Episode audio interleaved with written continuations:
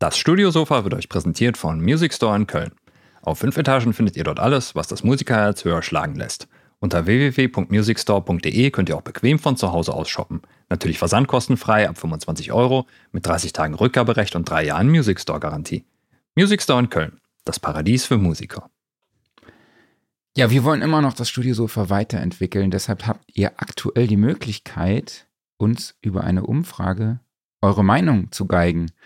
Äh, den Link zur Umfrage findet ihr in den Show Notes und jeder Teilnehmer bekommt von uns ein digitales Sound and Recording Mini-Abo. Bedeutet, ihr bekommt drei digitale Ausgaben, beziehungsweise die nächsten drei Ausgaben von Sound and Recording in digitaler Form und habt dann auch drei Monate lang Zugriff auf das komplette Sound and Recording Heftarchiv. Das heißt, ihr könnt auf alle, Episo äh, alle Ausgaben seit 2006 zugreifen. Und zusätzlich verlosen wir unter allen Teilnehmenden zweimal ein Eintagesticket mit Masterclass-Zugang zur Studioszene, die vom 17. bis 19. Oktober in Hamburg stattfindet. Ähm, Wert eines Tickets liegt bei 129 Euro. Das Coole daran ist allerdings, dass ihr von uns einen Rabattcode von 129 Euro bekommt und ihr auch dann die Möglichkeit habt, weitere Tage zu besuchen mit und oder ohne Masterclass-Option. Also ihr könnt den Code einfach dann auf eure gesamte Ticketbestellung anwenden. Mit dabei vor Ort sind beispielsweise Engineers und Producer wie Warren Dewart, Jason Joshua, Purple Disco Machine, Moritz Enders, Jill Zimmermann, Quarterhead, Stefan Bethke, Hans-Martin Buff, Vanja Bierbaum, Klaus Beetz. Tatsächlich? Der Engineer? Genau, Klaus Beetz ist auch dabei. als Sounddesigner. Nee, als Studio-Sofa. Als Catering-Vernichter. Host, Betreuer. Genau, äh, wir sind nämlich mit dem Studio-Sofa auch vor Ort. Äh, genaues Programm zum Studiosofa-Podcast wird es dann auch geben. Ähm, genau.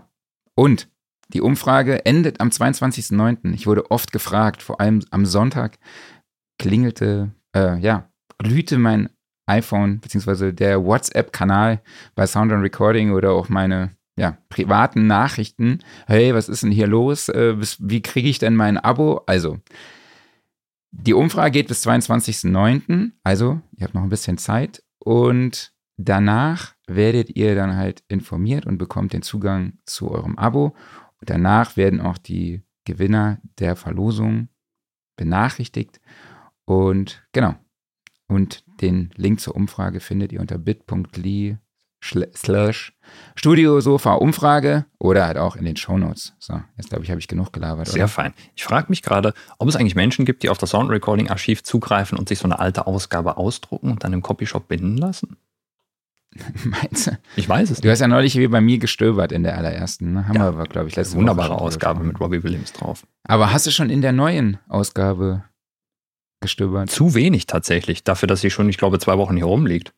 Genau, aber quatschen wir gleich drüber, ne? Genau, richtig. Äh, da muss ich auch noch fragen, hast, hast du eigentlich früher ja. mal Manuals ausgedruckt? Manuals? Ja. Nee, ich also ich, ich hatte mal so, einen, so einen riesigen Ordner, wo alle Anleitungen von Waves-Plugins drin waren. Also das ist irgendwie 15 Jahre her oder sowas, aber das war eine Menge Druckarbeit. Und was hast du jetzt damit gemacht?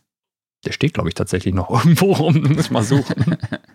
ich weiß nicht, ob der noch. Okay. Ich meine, er ist ja noch aktuell. Die, die funktionieren ja alle noch, aber ja, PDF ist doch schöner. Mittlerweile. Ich denke auch. Nachhaltigkeit. Ne? Ja. Stimmt.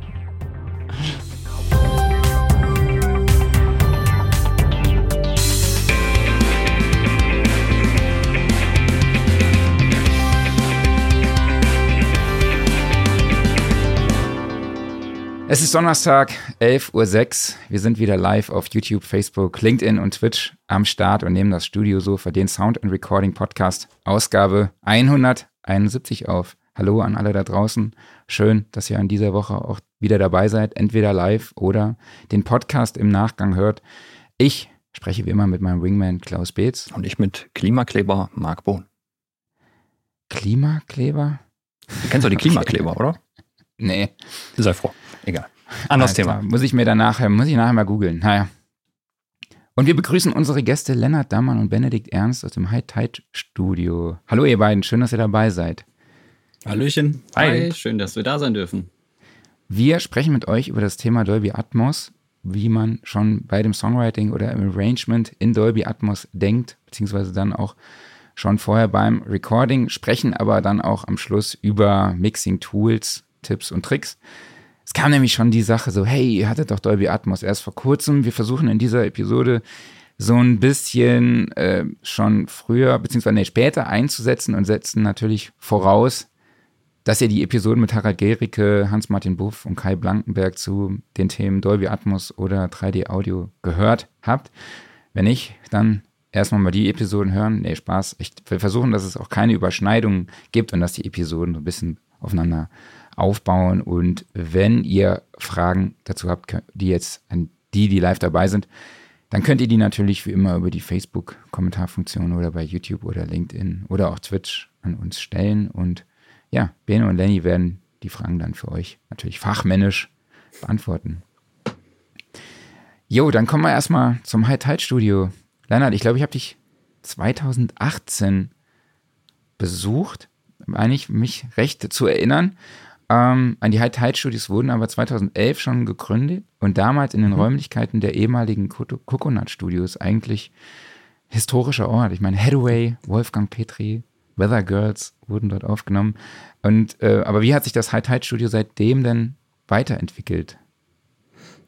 Ja, also wie, wie du schon sagst, also 2011 äh, in den alten Coconut Studios gegründet. Die sind dann verkauft worden, dann sind wir da ausgezogen und haben dann auch wiederum hier in Hennef ähm, auf einem alten Bauernhof einen, ähm, ja, einen Ort gefunden, wo wir uns dann neue Studios bauen konnten. Hier waren zwar auch vorher schon Studios drin, und zwar die ehemaligen Rüssmann Studios. Mhm. Der hat ja auch seit den 80ern ähm, produziert, äh, Brinks, Bab, Höhner, ich glaube Böse Onkels damals auch, Banneroo.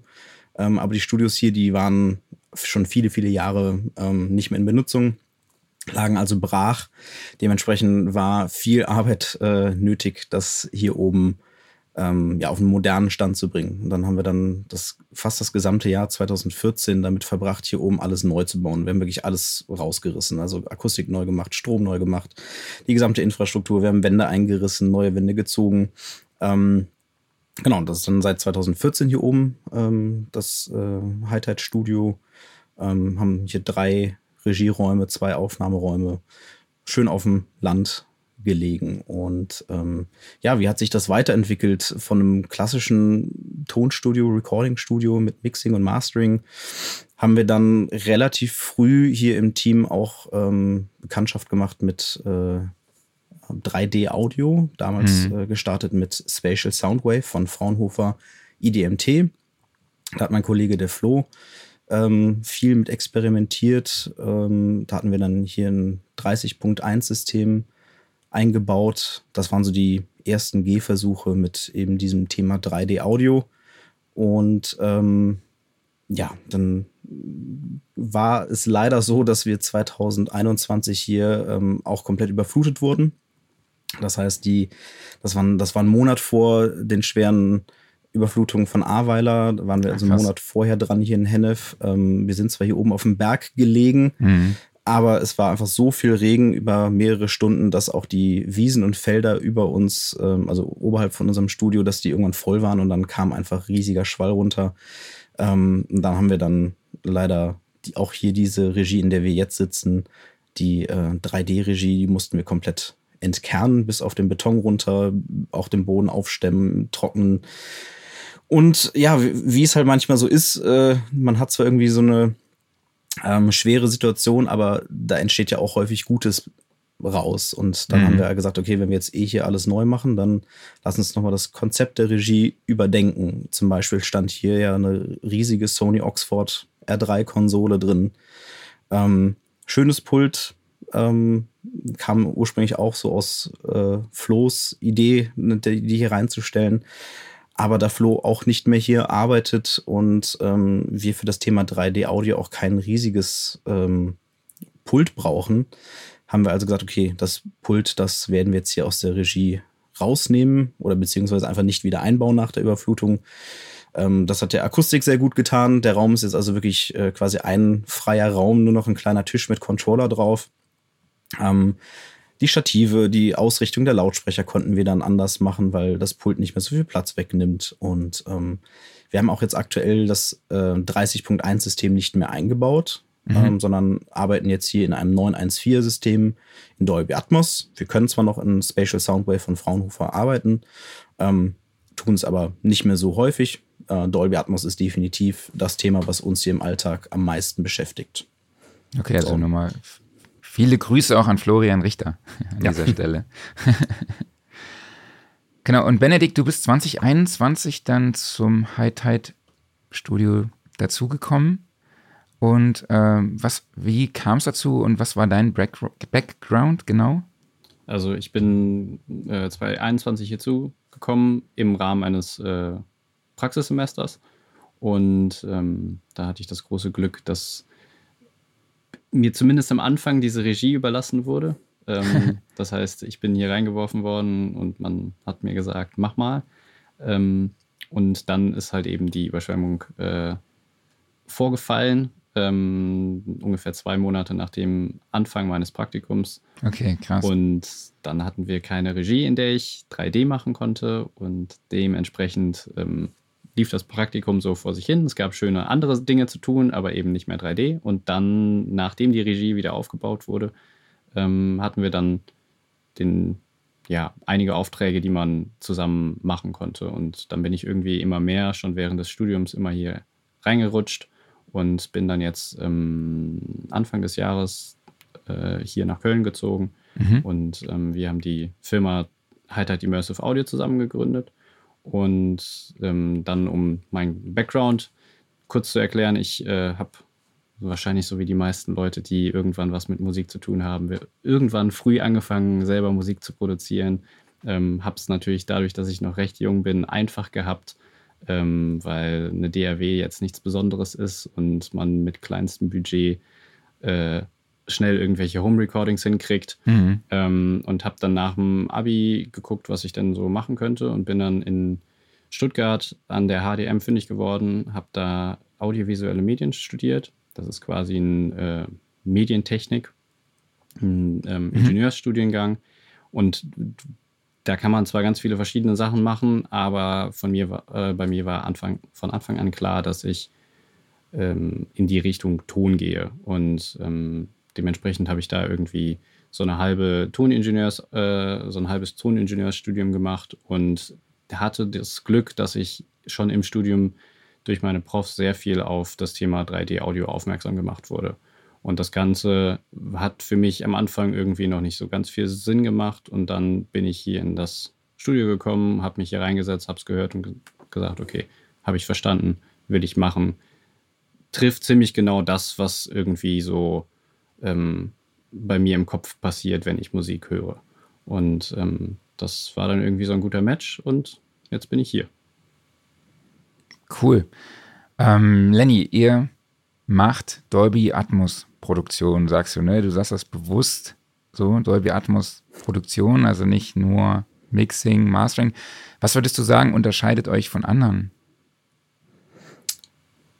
Ja, wir denken halt schon sehr früh an das Resultat in Dolby Atmos. Also mhm.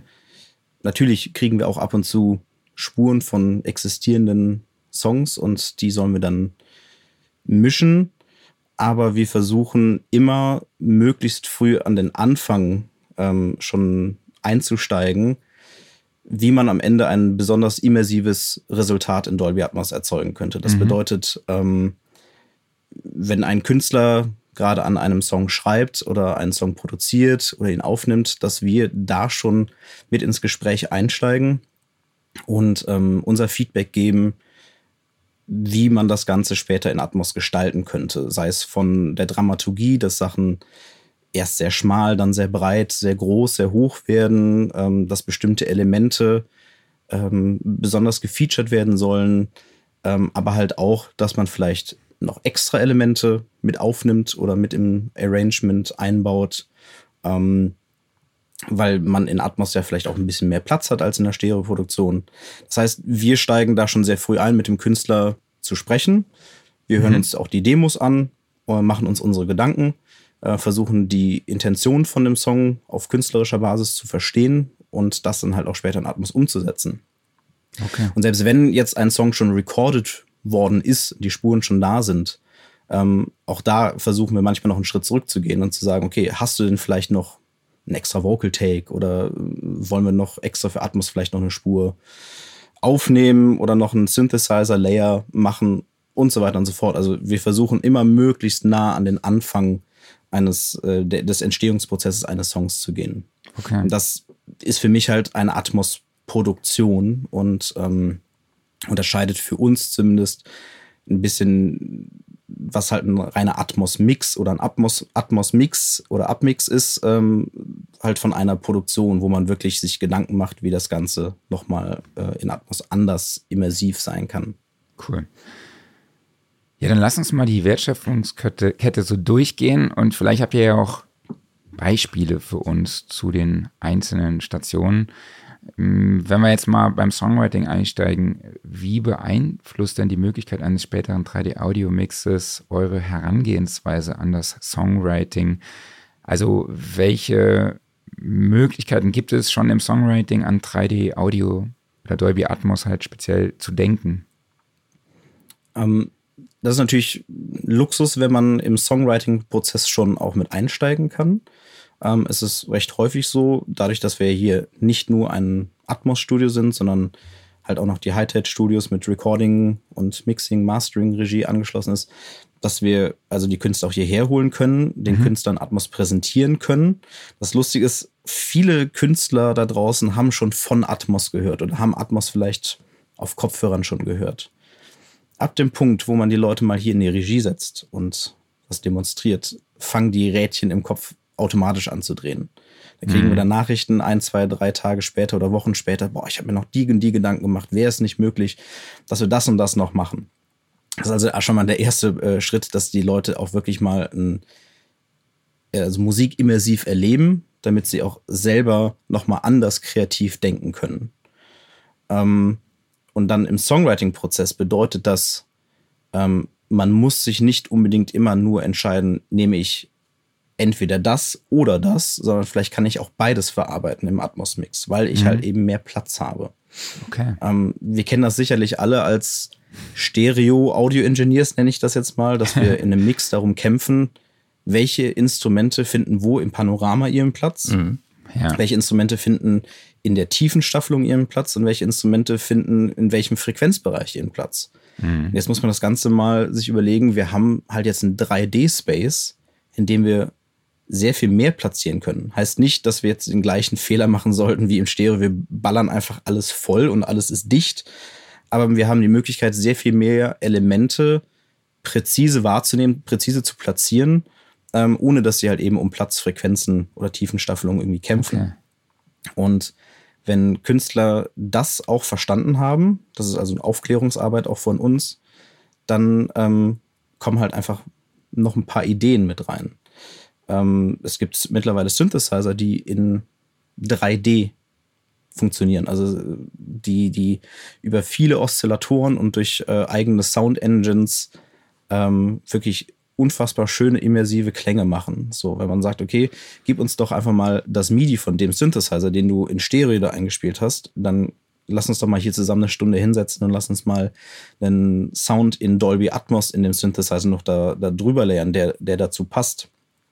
Ähm, auch im Songwriting ähm, vielleicht ein paar mehr Gesangslayer aufzunehmen, mhm. die Chöre. Ähm, wenn man es jetzt mal wirklich an der Praxis äh, festmacht, ähm, ich produziere ja her im Studio auch Künstler. Das heißt, wir haben den Song geschrieben, produziert, haben Atmos schon im Hintergrund. Wenn wir dann hier in die Recordings starten, ähm, dann nehme ich immer mit Absicht ein paar mehr gute Vocal Takes, zum Beispiel mit für Chöre, die ich im Stereo-Mix quasi mute. Die sind einfach dann markiert, die werden miteditiert und äh, gemelodined. Ähm, aber die nutze ich im Stereo-Mix gar nicht. Aber wenn ich es dann für Atmos exportiere, dann sind das halt einfach nochmal ein paar extra Vocal Takes, die einfach eine tiefere Immersion ähm, später in Atmos ähm, ja, hervorrufen können.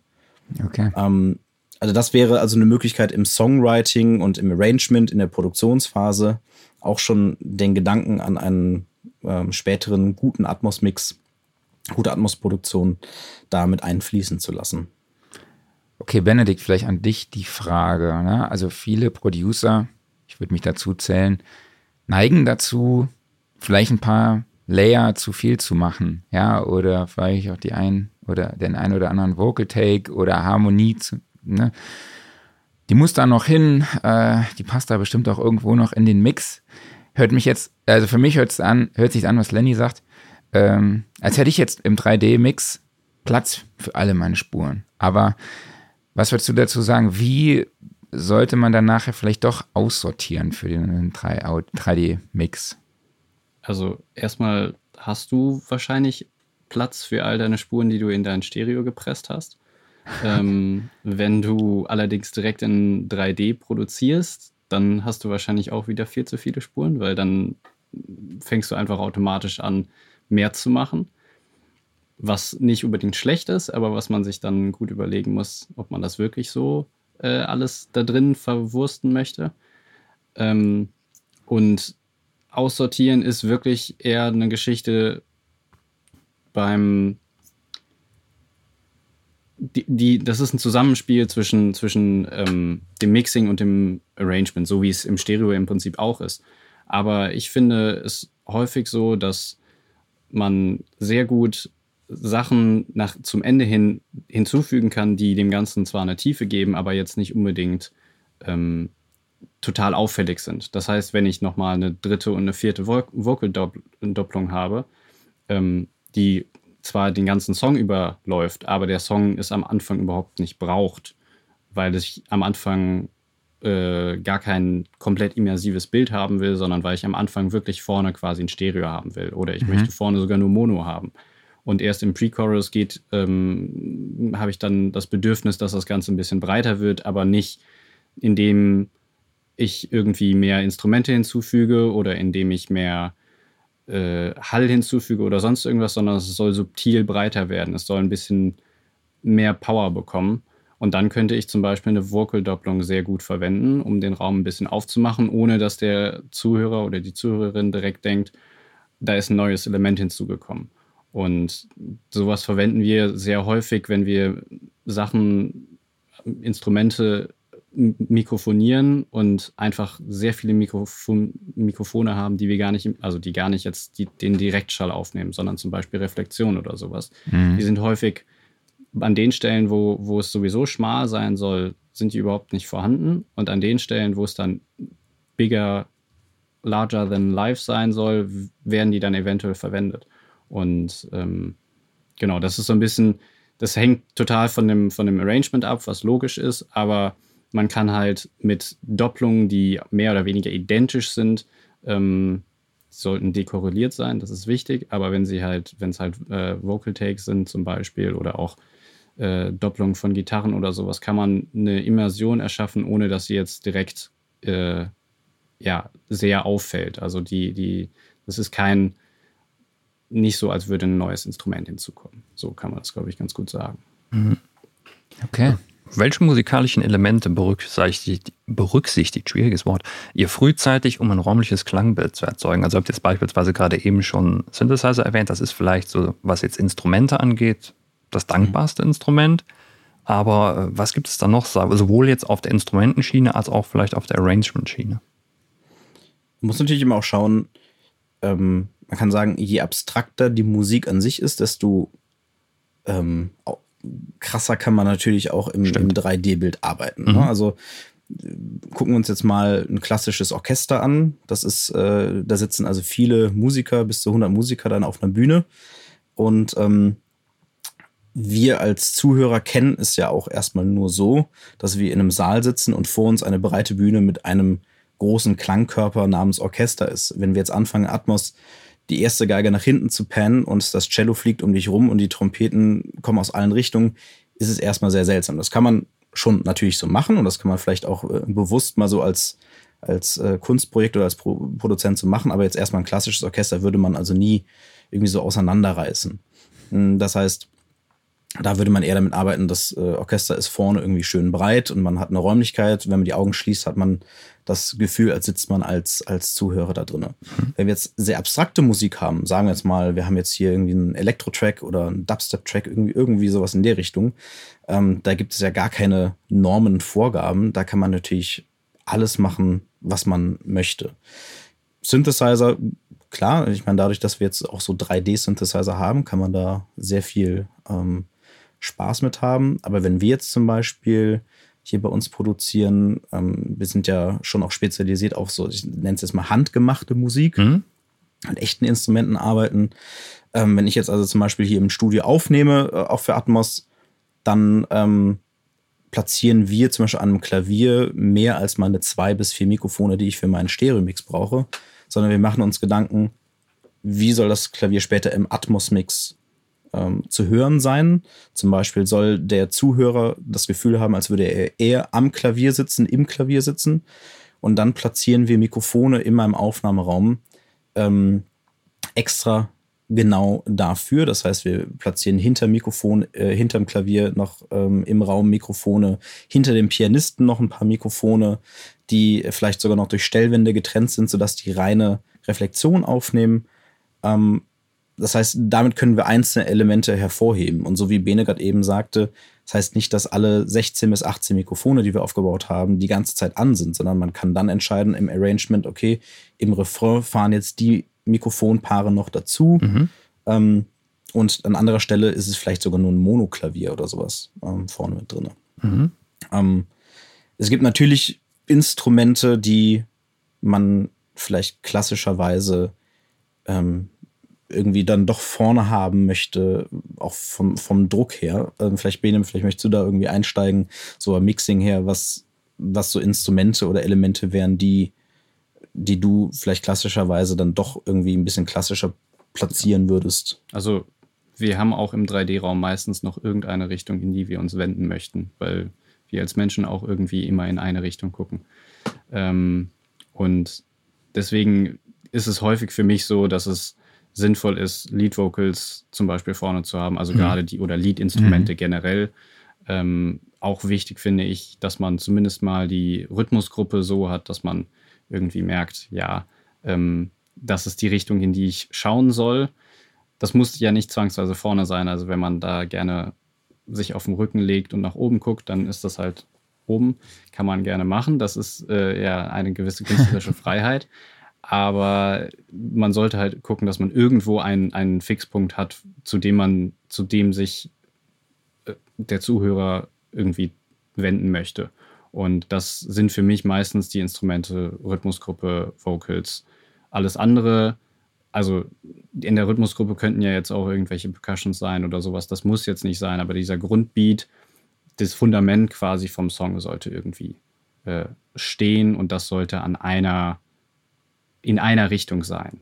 Lassen wir das mal so offen. Also es muss jetzt nicht vorne sein, es sollte in einer Richtung sein, es sollte irgendwie ein sinnvolles äh, Konstrukt ergeben. Mhm. Bene, du hast jetzt gerade gesagt, zum Beispiel die Lead Vocal, die sollte eben dann in einer bestimmten Richtung seinen gewissen Fixpunkt haben. Wie würdest du da mit Vocal-Doppelungen umgehen? Sind die dann um diese Richtung herum konzentriert oder dürfen die dann auch ein bisschen breiter sein, um mehr Räumlichkeit zu erzeugen? Das ist tatsächlich wieder Arrangement abhängig. Wenn ich jetzt wirklich sage, ich möchte breit werden, dann kann es auch gerne sein, dass sie quasi äh, entgegengesetzt, also quasi am anderen Ende des Raums äh, platziert sind. Mhm. Oder eben in der Breite. Das heißt, ähm, ich kann da im Prinzip vergleichbar mit einem Stereo. Ähm, ich kann die Lead Vocals Mono haben und dann kann ich Doppelungen auch Mono in der Mitte haben, ähm, was dann halt eben den, ja, die überlagern sich dann. Ähm, und ich kann das Ganze natürlich dann beliebig weit auseinanderfahren. Das heißt, ich kann sie hart links, hart rechts pennen oder ich kann sie irgendwo in der Mitte dazu haben. Und das gleiche, also genauso kann man den Raum auch betrachten. Ähm, das ist, wie gesagt, Arrangement abhängig mhm. und auch so ein bisschen ähm, von, von dem Audiomaterial abhängig. Also ähm, es klingt zwar jetzt vielleicht ein bisschen blöd, aber nicht alle Backing Vocals lassen sich isoliert irgendwo hinpennen. Da muss man so ein bisschen aufpassen, was, was man da macht, weil entsprechend, wenn jetzt eine Person sich im Raum bewegen würde und nur an dem Lautsprecher vorbeigeht und Backing Vocals hört, die, sagen wir mal, im Stereo-Mix gut weggedrückt werden, aber im Atmos-Mix halt grauenvoll klingen, kann das natürlich auch irgendwie Auswirkungen haben. Das heißt, wenn beispielsweise die Backing Vocals extrem viel Autotune drauf haben, aber der Song das eigentlich überhaupt nicht hergibt, dann bin ich da auch vorsichtig, ähm, die quasi isoliert irgendwo hinzupacken, sondern achte eher darauf, dass die sich so ein bisschen von den echten Vocals äh, überlagern lassen. Mhm. Dadurch, dass wir halt im, im Atmos so viel mehr Platz haben und wir Elemente einzeln isoliert besser wahrnehmen können, kann es halt eben zu dem Problem kommen, dass wir sagen, im Stereo-Mix, ach ja, das verdeckt sich schon irgendwie, das, weiß ich nicht, das Schmatzen oder das Rauschen, das mhm. Knacken, das harte Autotune oder der Melodyne-Fehler oder sowas. Ähm, aber solche Sachen fallen halt im Atmos dann doch auch schneller mal auf. Ähm, da kommt dann immer der Bene rüber in meine Regie und schimpft mit mir, warum ich diese, diese Schmatzer da nicht rausgeschnitten habe. Und sage ich, ja, gut, äh, das ist mir nicht aufgefallen. Authentizität. Im, im Mhm. Ja. Geht sowas auch ein bisschen in gewisser Weise. Ja, sorry. Ja, in gewisser Weise ist die Authentizität auch wichtig. Problematisch wird es halt, wenn man beispielsweise Gitarrenaufnahmen hat und man hört halt, wie die Gitarre oder wie das Plektrum an die Gitarre kommt und das liegt aber hinter dir im Raum.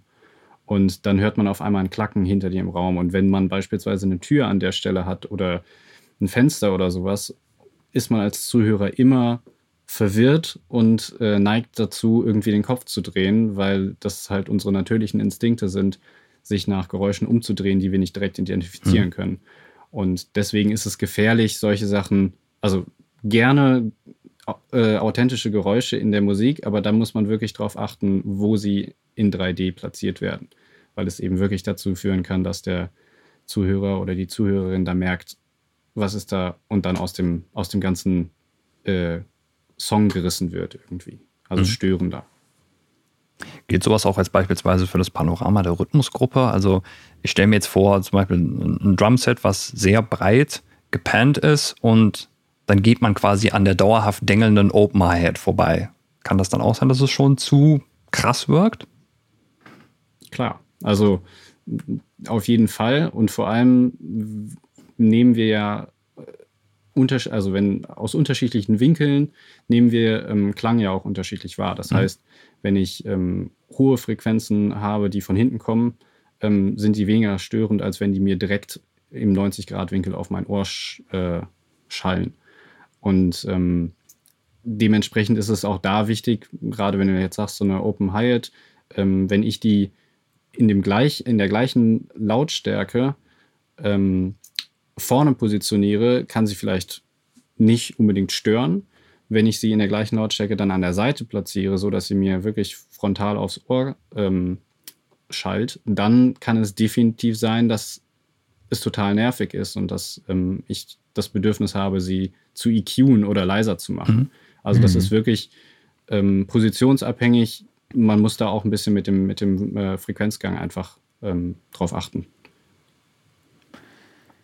Welche Rolle spielen denn Klanglang Klanglandschaften im Dolby Atmos Mix? Und ähm, ja, welche Instrumente eignen sich da besonders gut im 3D-Audio-Mix oder im Dolby Atmos Mix?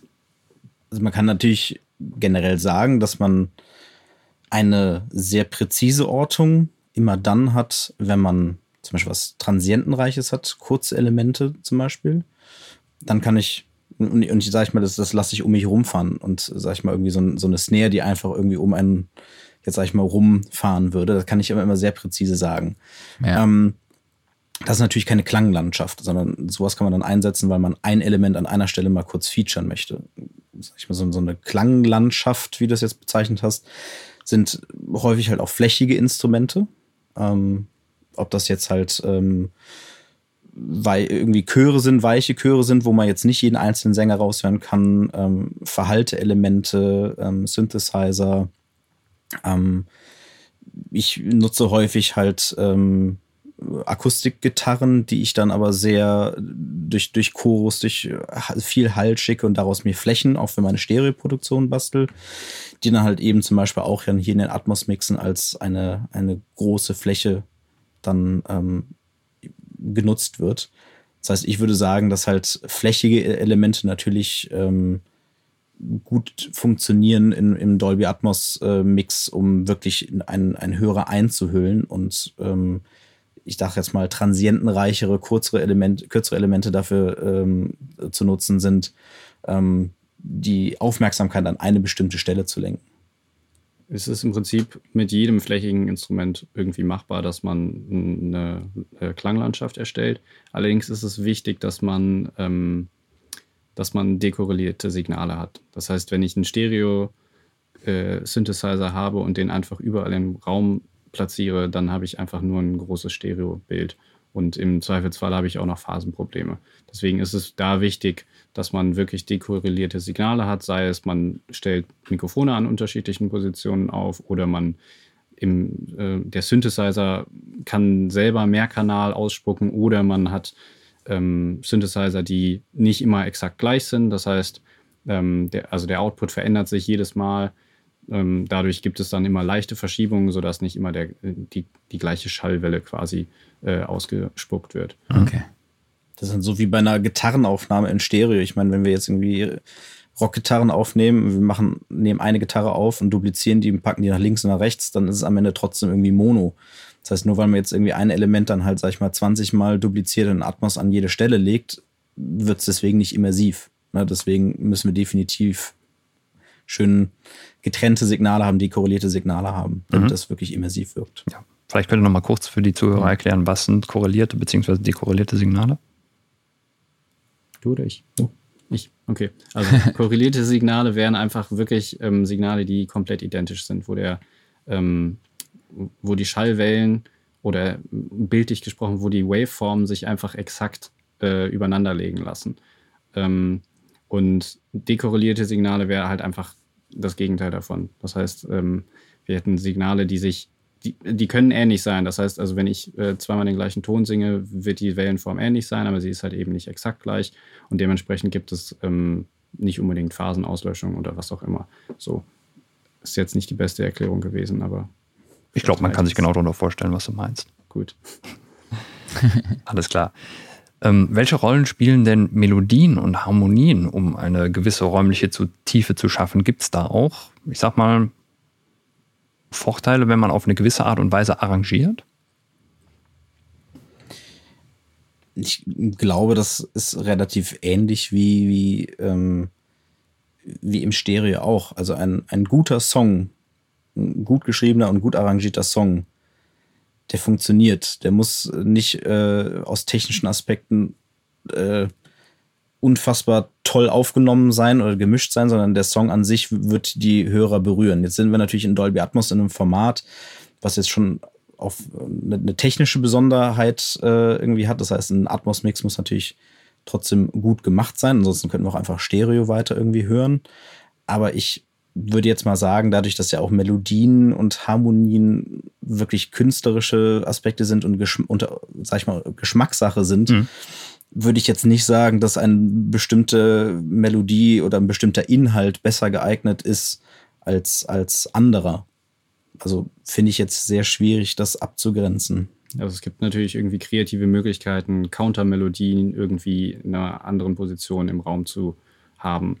Das wäre auf jeden Fall eine interessante Sache, ist jetzt aber nicht großartig anders zu einem Stereo. Also vielleicht die Herangehensweise anders, weil ich im Stereo wahrscheinlich eher selten eine Countermelodie rechts und links habe.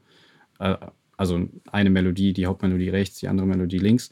Ähm, mhm. Und dann würde ich bei einem Atmos das quasi vorne und hinten platzieren.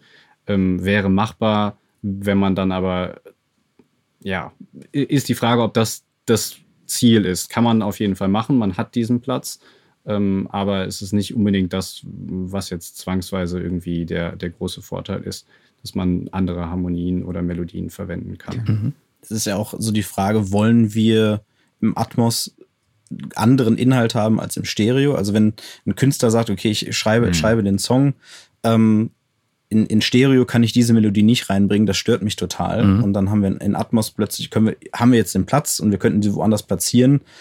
Ähm, und dann haben wir aber plötzlich ein ganz anderes Element drin, was im Stereo nicht drin ist. Ist machbar, also wir sind ja nicht verpflichtet, den identischen äh, Inhalt äh, in Stereo in Atmos rauszubringen, solange sie zeitlich äh, identisch sind.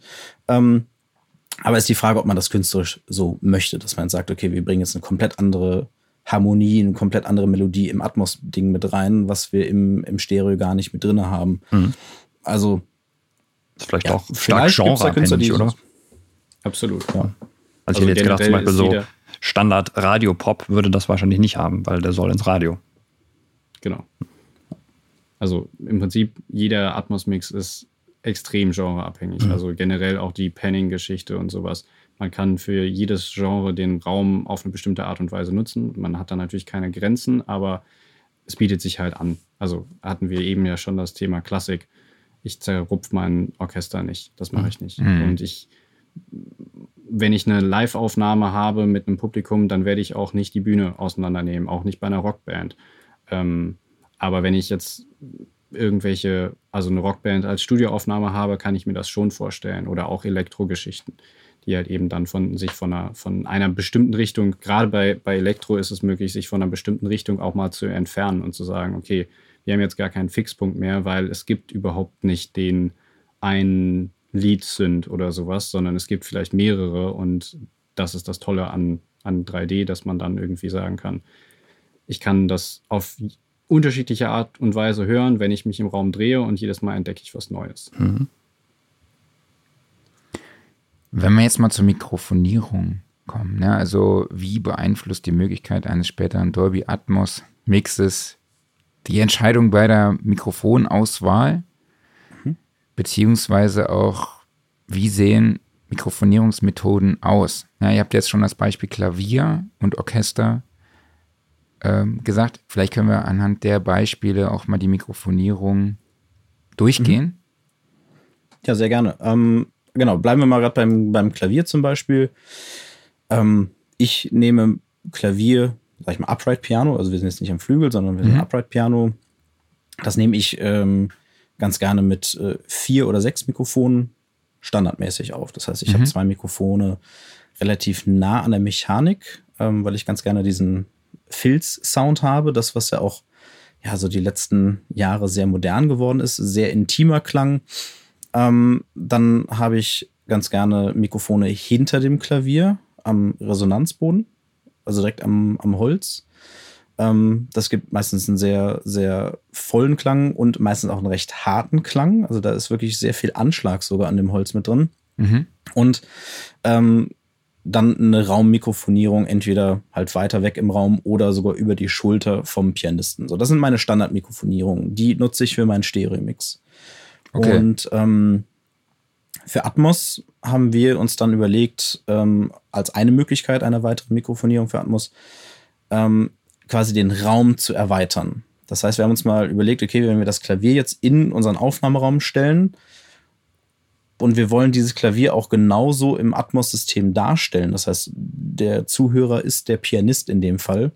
Dann haben wir also ähm, weiter hinten im Raum und auch weiter hinten hinter dem Pianisten ähm, noch weitere Mikrofonpärchen, Stereopärchen aufgebaut.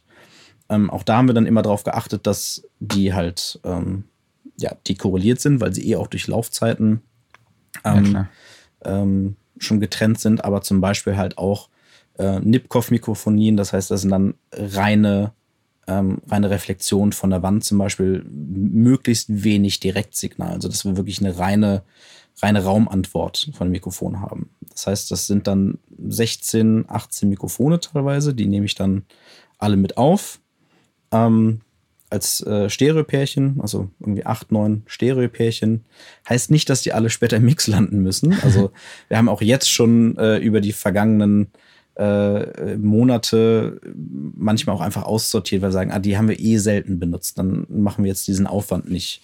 Ähm, mhm. Oder wir sagen, die habe ich zwar die letzten zehn Titel nicht genutzt, aber bei dem, genau bei dem könnten sie irgendwie sinnvoll sein. Das heißt also einfach die Erweiterung durch mehrere Stereopärchen wäre eine Möglichkeit, Instrumente für Atmos vorzubereiten. Und das ist jetzt ganz äh, interessant. Wir nehmen für die gleiche Produktion zum Beispiel auch häufig Akustikgitarre auf. Da habe ich den äh, Gitarristen einfach hinter dem Klavier platziert habe ähm, dort meine Close Mics für meine Gitarre aufgebaut und dann habe ich die ganzen Klaviermikrofone, das heißt die am Resonanzboden, die am, an dem, am Filz, die hinter dem Pianisten, die hinter dem Pianisten an der Wand und auch die ähm, Raummikrofone des, des Klaviers, die habe ich dann alle aufgenommen als die Atmos-Mikrofone für die Akustikgitarre.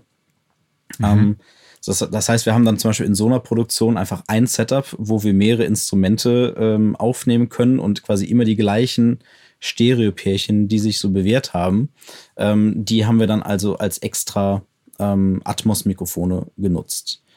Ähm, ansonsten ähm, hat Bene auch mal für eine Produktion äh, mal angefangen mit einem Array äh, ähm, aufzunehmen. Vielleicht möchtest du dazu mal was Genau, genau vielleicht also, könnt ihr nur ja. mal ganz kurz erklären.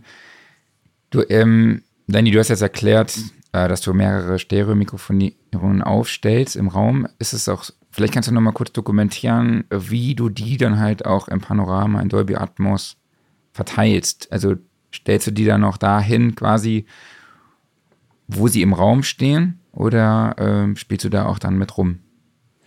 Also natürlich kann man ähm, erstmal die Mikrofone dort positionieren, wo sie auch im Raum wären. Das wäre, sag ich mal, dann das natürlichste Abbild von dem, was wir dann aufgenommen haben. Ähm, aber wenn wir zum Beispiel im Arrangement sagen, okay, am Anfang soll das Klavier nur vorne sein und ähm, man soll noch gar nicht das Gefühl haben, als würde man drinnen sitzen. Das passiert vielleicht erst im Chorus. Dann hat man dann vielleicht ähm, Closed-Mikrofone nur vorne, vielleicht eine kleine Raumantwort hinter sich oder über sich. Mhm. Ähm, und dann kann man andere Mikrofone dann an die Seite legen oder drüber legen, dann im Refrain und die, die äh, lauter dazufahren, sodass sich quasi das Klavier von vorne, von der Front immer mehr in die Richtung verschiebt, wo ich dann halt äh, sitze. Ja, cool. Aber ich glaube, der Bene kann da auch noch mal genauer drauf eingehen, was er da mit den äh, Mikrofonen dann macht. Das ist meistens irgendwie, also ich weiß, wo die Mikrofone stehen und meistens ist das, wie ich es im Panning mache, auch sehr ähnlich. Aber trotzdem gehe ich irgendwie nach Klang. Das heißt, wenn ich beispielsweise jetzt wirklich vorne das Klavier hören möchte, aber trotzdem im ganzen Raum Klavier haben möchte, dann ist es ja eigentlich am sinnvollsten, die ähm, Mikrofone zu verwenden, die am meisten Höhen und auch am meisten Attack haben, um sie vorne zu platzieren. Und alles, was ein bisschen dumpfer ist, was ein bisschen entfernter ist und sowas, ist ja logisch, dass es irgendwie nach hinten kommt, wenn es ähm, eben, ja, wenn die Front eben vorne ist. Und so ist es wahrscheinlich am sinnvollsten, mit dem Mikrofon, mit den Mikrofonen umzugehen. Man kann sie natürlich immer exakt so aufbauen. Man kann aber dann, also wenn man, wenn man die Mikrofone so aufbaut, dass sie quasi auf die Lautsprecher gehören, dann mhm. kann man auch dementsprechend mikrofonieren. Das heißt, man würde in unserem Fall jetzt ein 914 Mikrofon-Array bauen und das Klavier in die Mitte stellen. Und dann hätte man mehr oder weniger eine ähm, eine realistische Wiedergabe von dem, was man aufnimmt. Das heißt aber nicht unbedingt, dass es, ähm, dass es dann genauso klingt wie beim Pianisten selber, weil der Pianist selber hat ja zum Beispiel keine Ohren vor dem Klavier, also am Resonanzboden, ähm, und wird aber dann von vorne damit beschallt. Also deswegen ist es so ein bisschen schwierig. Du kannst aus Pianistensicht nicht unbedingt ähm, das Setup genauso wiedergeben oder den Klang genauso wiedergeben, wie das, wie das Setup ist. Und da muss man einfach wirklich nach Klangpräferenz gehen. Das ist, da gibt es kein richtig und kein falsch. Und da ist es immer die Frage, was möchte man erreichen? Und ähm, dementsprechend verwende ich auf jeden Fall die Mikrofone. Wenn wir jetzt zum Beispiel Arrays verwenden, wie gesagt, entweder man nimmt zum Beispiel ein 916 Array oder 914 Array oder wie auch immer, ein Quad Array könnte man auch benutzen, ähm, dann ist man so ein bisschen fix weil mhm. man irgendwie ja dann vielleicht das ganze Array drehen könnte. Aber an sich ist es ja dann festgelegt, wo man die Positionen von den Mikrofonen hin pannt. Ähm, alternativ dazu könnte man äh, Ambisonic äh, Mikrofonierungsarrays nehmen. Das heißt, man ähm, ist dann da einfach, man, man nimmt quasi diese Szene, diese Klangszene auf ähm, und dekodiert dann, äh, beziehungsweise enkodiert dann diese Mikrofone, die man verwendet hat ähm, und kann die dann in dem entsprechenden Format wiedergeben, also zum Beispiel 916. Okay. Ähm, das geht dann zum Beispiel mit den verschiedenen äh, Ambisonic Orders. Ähm, wir haben es hier schon häufiger jetzt gemacht, äh, First Order Ambisonics mit vier Kapselmikrofonen aufzubauen. Die muss man dann im rechten Winkel, nicht ganz im rechten Winkel, das ist irgendwie kann ich, kriege ich das nie richtig erklärt, aber die müssen auf jeden Fall in, in jede Richtung muss irgendwie eins zeigen. Ähm, und die müssen möglichst nah aneinander sein. Und wir hatten auch schon ähm, ein äh, Ambisonics Second Order Mikrofon Ähm, da sind dann acht Kapseln in einem Mikrofon. Das wird sehr schwierig, das äh, mit Mikrofonen selber nachzubauen, weil man nicht so nah aneinander kommt. Ähm, da braucht man dann schon richtiges Equipment. Ähm, und die funktionieren dann, das stellt man dann einfach das eine Mikrofon hin und kann das dann anschließend äh, für den Raum ähm, auseinanderrechnen. Und äh, da gibt es auch kein richtig und kein falsch. Also nur weil das Klavier oder das Instrument auf der einen Seite war, heißt das nicht, dass ich den Raum nicht komplett drehen kann oder auch das Mikrofon um 180 Grad auf den Kopf stellen kann. Das ist wirklich eine, eine Klangpräferenz im Mix ähm, und genau, sollte einfach nach Geschmack verwendet werden. Wichtig ist halt, dass wenn man äh, Arrays selber baut, dass man äh, auf die Phasen und so von den Mikrofonen achtet. Also dass das auch wieder richtig äh, enkodiert und dekodiert werden kann, sonst funktioniert das Ganze nicht. Welche Mikrofone nutzt du in so einem Array? Unterschiedlich. Wir hatten jetzt ähm, einfach ganz normale Kleinmembrannieren. Ähm, das ist aber tatsächlich von den Arrays abhängig. Also es gibt okay. unterschiedliche Array-Varianten. Die meisten oder das, was wir verwendet haben, war jetzt, waren jetzt eben die vier äh, Nieren-Mikrofone. Ähm, man kann das Ganze aber auch mit acht, also mit zwei Achten und einer Kugel machen, sowas. Da bin ich nicht ganz so fit, jetzt die alle aus dem Kopf äh, aufzusagen, aber da gibt es ganz viele unterschiedliche Techniken. Ich glaube, insgesamt kann man einfach sagen, dass ähm, jetzt auch zum, nochmal zum Mixen in Atmos, man muss sich überlegen, wo möchte man eigentlich den, den Fokus haben. Wenn wir sagen, wir wollen zum Beispiel das Klavier, das woll, da, da soll der Fokus vorne sein für den, für den Zuhörer, dass wir dort also Mikrofone nutzen, die gut ortbar sind. Das heißt, mhm. das wären dann also eher die Close-Mikrofone und dann würde man eher nach oben, nach hinten und zur Seite hin dann Mikrofone nehmen, die vielleicht Reflexion haben. Aber wenn es vom Arrangement her gewünscht ist und passt, dass zum Beispiel das, das Klavier eigentlich von hinter einem spielt und man soll das als Hörer auch hinter einem irgendwie hören, dann würden wir das Ganze halt vielleicht umdrehen dann würden halt eben vielleicht dann eher die Reflexionsmikrofone ähm, nach vorne gelegt werden, während das Klavier von hinten spielt. Also ne, das ist dann wirklich vom Arrangement, vom, vom Mix her abhängig, äh, wie man das äh, machen möchte. Gibt es bei euch beim Mischen einen entscheidenden Unterschied zwischen der Herangehensweise in Stereo und 3D-Audio? Warte, ich muss ganz kurz unterbrechen. Musst du. Du hast Mischen gesagt. Mischen. Mischen im Impossible. Du hast nicht Mich Michen gesagt. Mi Geil. Michen mit CH? Du sagst sonst immer Michen. du hast echt Mischen gesagt, ich weiß es nicht. Sorry, die muss ja ganz, das muss ich mal ganz kurz hier highlighten. Das ist völlig in Ordnung. Wir müssen uns irgendwann mal mit einem Sprachwissenschaftler unterhalten, wie man den Mischen wirklich ausspricht. Ich, äh, Vielleicht mache ich dazu einfach die Einleitung, übergebe dann an, an Bene. Ähm, es gibt halt zwei unterschiedliche Ansätze. Wir haben beide schon gemacht. Nummer eins ist, der Stereo-Mix ist fertig. Das heißt, wir haben klanglich den Song eigentlich schon fertig gemischt. Ähm, das kann in irgendeinem Studio passieren. Das heißt, ähm, äh, Vocals sind komprimiert, EQ'd, sind editiert und so weiter und so fort. Also der Song an sich, jedes Element hat seinen Klang schon gefunden. Ähm, und dann wird Post-Processing ähm, exportiert. Das heißt, ähm, ich würde dann Einzelspuren oder Stems exportieren und an ähm, den Atmos-Mixer geben, ähm, der dann letztendlich in Atmos äh, die Aufgabe hat, das Ganze immersiv zu gestalten. Natürlich wird auch da dann vielleicht nochmal klanglich was angepasst, aber an sich ist erstmal der, der Klang, jedes einzelne Element ist fertig. Zweite Variante ist, das haben wir jetzt also auch schon gemacht und das funktioniert auch eigentlich sehr gut.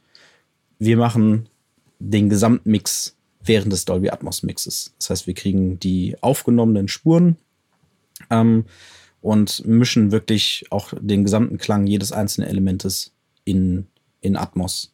Und ähm, es gibt gar keinen Stereomix vorher. Der Stereomix ist dann am Ende ein Derivat, ein, ein ich sage jetzt mal böse, ein Überbleibsel ähm, des Atmos-Mixes, der dann nochmal ganz separat gemastert werden kann, wie jeder andere Stere ähm, Stereo-Mix halt auch.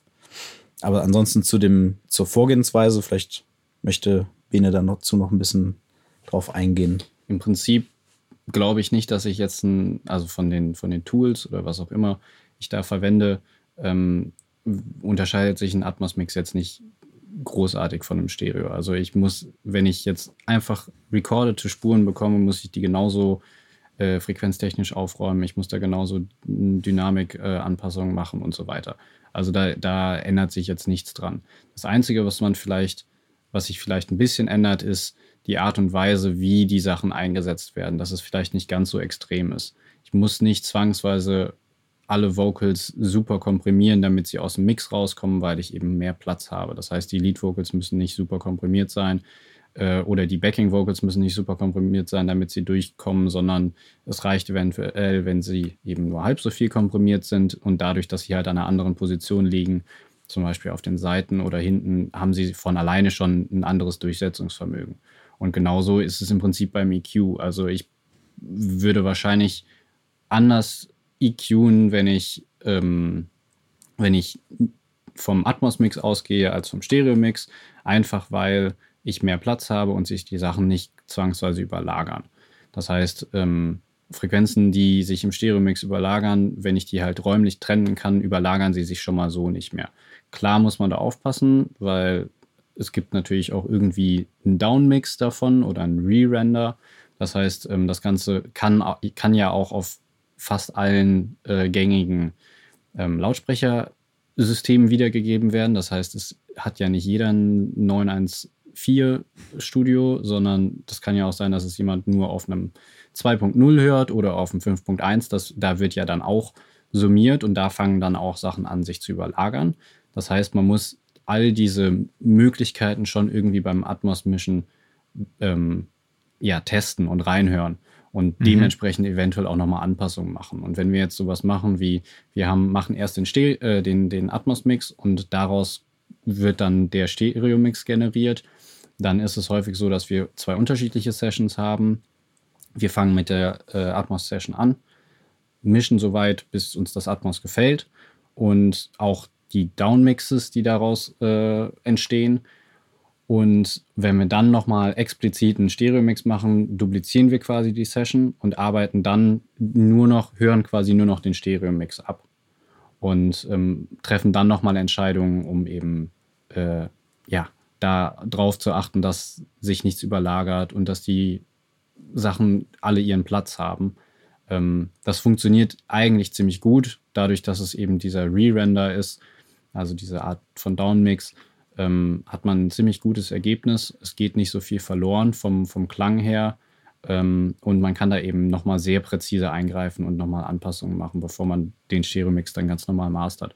Also im Grunde genommen ist der Atmos-Mix dann eine, ähm, ja, die, die, der Mix, die, die Mix-Vorbereitung äh, von dem Stereo-Mix, sodass man im mhm. Stereo, dem, dem Stereo-Mix quasi nicht mehr viel machen muss, sondern nur noch wirklich so ein paar Problemstellen beheben muss. Okay. Ja, dann lass uns doch zum Schluss noch ein bisschen über Tools und Techniken im Mixing sprechen, konkret. In, in welcher DAW arbeitet ihr? In Pro Tools machen wir die Atmos-Geschichten. Okay, und bietet euch Pro Tools quasi alle Möglichkeiten, die man braucht, um Dolby Atmos zu mischen, zu produzieren, zu mastern? Definitiv. Also äh, ich glaube, Pro Tools war mit einer der ersten DAWs, die es unterstützt haben, nativ. Das heißt, wir haben in dem ähm, in Pro Tools selber einen äh, Penner, der atmosfähig ist und auch mhm. direkt mit dem Dolby Atmos Renderer kommuniziert. Das ist das extra Tool, was man eben braucht, um mit Pro Tools mischen zu können. Ähm, und das, also Pro Tools und der Renderer verstehen sich ziemlich gut. Kann man auch beides bei Avid kaufen. Vielleicht hat das irgendwie einen Zusammenhang. Ähm, genau. Okay, und nutzt ansonsten, ihr denn noch. Sorry, ja. So, ansonsten ähm, produziert wird halt viel in Logic und einer unserer Kollegen mischt auch Atmos in Logic. Mhm. Ähm, das funktioniert auch, ist aber ein anderer Workflow. Und der Workflow, den wir jetzt hier in Atmos haben, der ist ähm, auf Pro Tools ausgelegt, hat ein paar Vorteile. Zum Beispiel, dass wir im Renderer unsere Binauralisierungseinstellungen einfach fix haben. Das heißt, wir haben eine gewisse Anzahl von Audioobjekten, die nicht binauralisiert sind, eine gewisse Anzahl, die äh, nah und welche mit und welche far. Das heißt, die sind bei uns immer gleich. Und wenn wir in Pro Tools mischen, dann wählen wir also nicht immer das nächste Objekt aus, sondern wir wählen immer das Objekt aus, dessen Binauralisierung wir haben wollen. Wenn man jetzt in Logic arbeitet, da kann man solche Voreinstellungen nicht machen, zum Beispiel. Mhm. Da muss man, nimmt man quasi das nächste Objekt und man muss immer für jedes Objekt die Binauralisierung neu einstellen. Das ist halt einfach eine Präferenz von uns, dass wir einfach den Workflow für Pro Tools so angepasst haben, dass wir da deutlich schneller sind. Ähm, und ja, als nächstes Tool, was glaube ich sehr wichtig geworden ist. Man kann gerade noch dazu so, sagen, ja. ähm, den Atmos-Renderer, den man ja für Pro Tools kaufen muss, damit man das äh, machen kann in Pro Tools, ähm, den braucht man schlussendlich dann eigentlich sowieso, weil wenn ich zum Beispiel in Cubase oder in Logic irgendwas mische und das anschließend mal auf meinen AirPods hören möchte, klar, ich kann das in, in Logic selber mit meinen AirPods hören, auch mit dem Head-Tracking und sowas, das geht mittlerweile. Aber wenn ich das zum Beispiel ähm, auf dem iPhone hören möchte, weil ich keinen M1 habe, der oder einen M2 habe, der, ähm, der äh, das Head-Tracking unterstützt, oder wenn ich das als MP4 auf meinem AV-Receiver wiedergeben möchte in 5.1 oder wie auch immer, weil der äh, AV-Receiver Dolby Atmos unterstützt, ähm, dann muss ich daraus eben dieses MP4 erstellen und das funktioniert, soweit ich weiß, bisher immer noch nur in dem Atmos-Renderer. Das heißt, ich muss das ADM, was, also das Masterfile, was aus Logic rauspurzelt, muss ich dann in den Atmos Renderer reinschieben und der ähm, macht dann daraus ein MP4. Und äh, ich weiß gar nicht, wie das mit den Binaural-Varianten aussieht bei, ähm, bei Logic oder bei Cubase, ob die ein Binaural-File ähm, erstellen können. Aber genau, du brauchst also, um bestimmte Formate erstellen zu können, brauchst mhm. du zwangsweise immer noch den, den Atmos-Renderer. Und den gibt's äh, wo? Bei Avid zum Beispiel. Das ist der Dolby Atmos äh, Renderer. Ich glaube, der heißt wirklich nur noch Dolby Atmos Renderer. Ähm, bei Avid im Store, ich glaube, was kostet der? 299 Euro. Das war um den Dreh, genau. Ich da wählt man dann auch letztendlich den als, Aus, als Ausgang wählt man dann halt eben den, den Renderer ja. aus, sodass die Daten direkt dahin übertragen werden. Das war vor einiger Zeit noch alles deutlich komplizierter. Da musste man eine extra Rendering-Hardware haben, das heißt ein extra Computer, der dann ähm, auf dem dann nur die Software gelaufen ist, also der Atmos-Renderer und so weiter. Das ist jetzt alles nicht mehr so. Ich weiß nicht ganz, ob Windows mittlerweile auch on board ist, dass das auf einem Rechner läuft. Ähm, aber bei Apple läuft es auf jeden Fall auf einem Rechner. Das heißt, man ist mit Pro Tools jetzt nicht benachteiligt, dass man irgendwie einen zweiten Rechner braucht zum Rendern oder sowas. Ähm, ein weiterer Grund, warum man einen zweiten Rechner brauchte, war halt, dass man die Einmessungen damals nur über ein separates System machen konnte. Aber vor einigen Monaten hat äh, Dolby also in dem Renderer auch ein eigenes Lautsprecher-Einmesssystem mit reingebracht. Das heißt, äh, man kann wirklich jetzt auf seinem Rechner nativ den Renderer laufen lassen und Pro Tools laufen lassen und man kann sein Atmos-System einmessen ähm, und halt alle äh, Formate des Atmos-Mixes darüber erstellen. Also das ist definitiv eins unserer wichtigsten Tools, sonst könnten wir gar nicht sinnvoll in Atmos okay. arbeiten. Ich habe gerade mal geguckt, kostet 299 Dollar, beziehungsweise 279 Euro. Mhm. Genau, ähm, aber hört sich an, als bräuchtet ihr auch einen performanten Rechner. Also braucht man den nicht für Musikproduktion immer. Also, also sobald man irgendwie anfängt mit Plugins zu arbeiten, möchte man doch immer einen performanteren Rechner haben. Also ähm, tatsächlich funktioniert es mit äh, MacBooks auch gut, äh, auch mit den alten MacBooks ähm, also auch vor M, äh, also vor den Silicon Chips. Mhm. Ähm, das einzige oder das, womit ich den Rechner auf jeden Fall in die Knie kriege, ist, äh, sind, sind Hall-Plugins. Vor allem, wenn man dann eben, also es sind Mehrkanal-Hall-Plugins. Um, ähm, und wenn man dann halt wirklich, sagen wir mal, 10 und aufwärts äh, Instanzen davon hat, dann ähm, ist das auch einfach eine, eine, Kanal, also sind es halt einfach viele Kanäle, die da live berechnet werden müssen. Und dementsprechend mhm. ähm, sagt der Computer dann manchmal schon mal, mache ich nicht mehr. Ähm, das Problem kann man ziemlich einfach mit dem Freezen beheben. Dann muss man halt die äh, Halb-Plugins durchfreezen.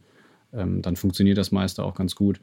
Und was auch eigentlich ein Faktor ist, wenn man quasi ein Mastering betreibt. Das heißt, wir, wir laden den Atmos-Mix nochmal in eine Pro Tools Session und packen überall die gleichen Plugins drauf oder wie auch immer, um quasi so eine Art äh, Mastering machen zu können.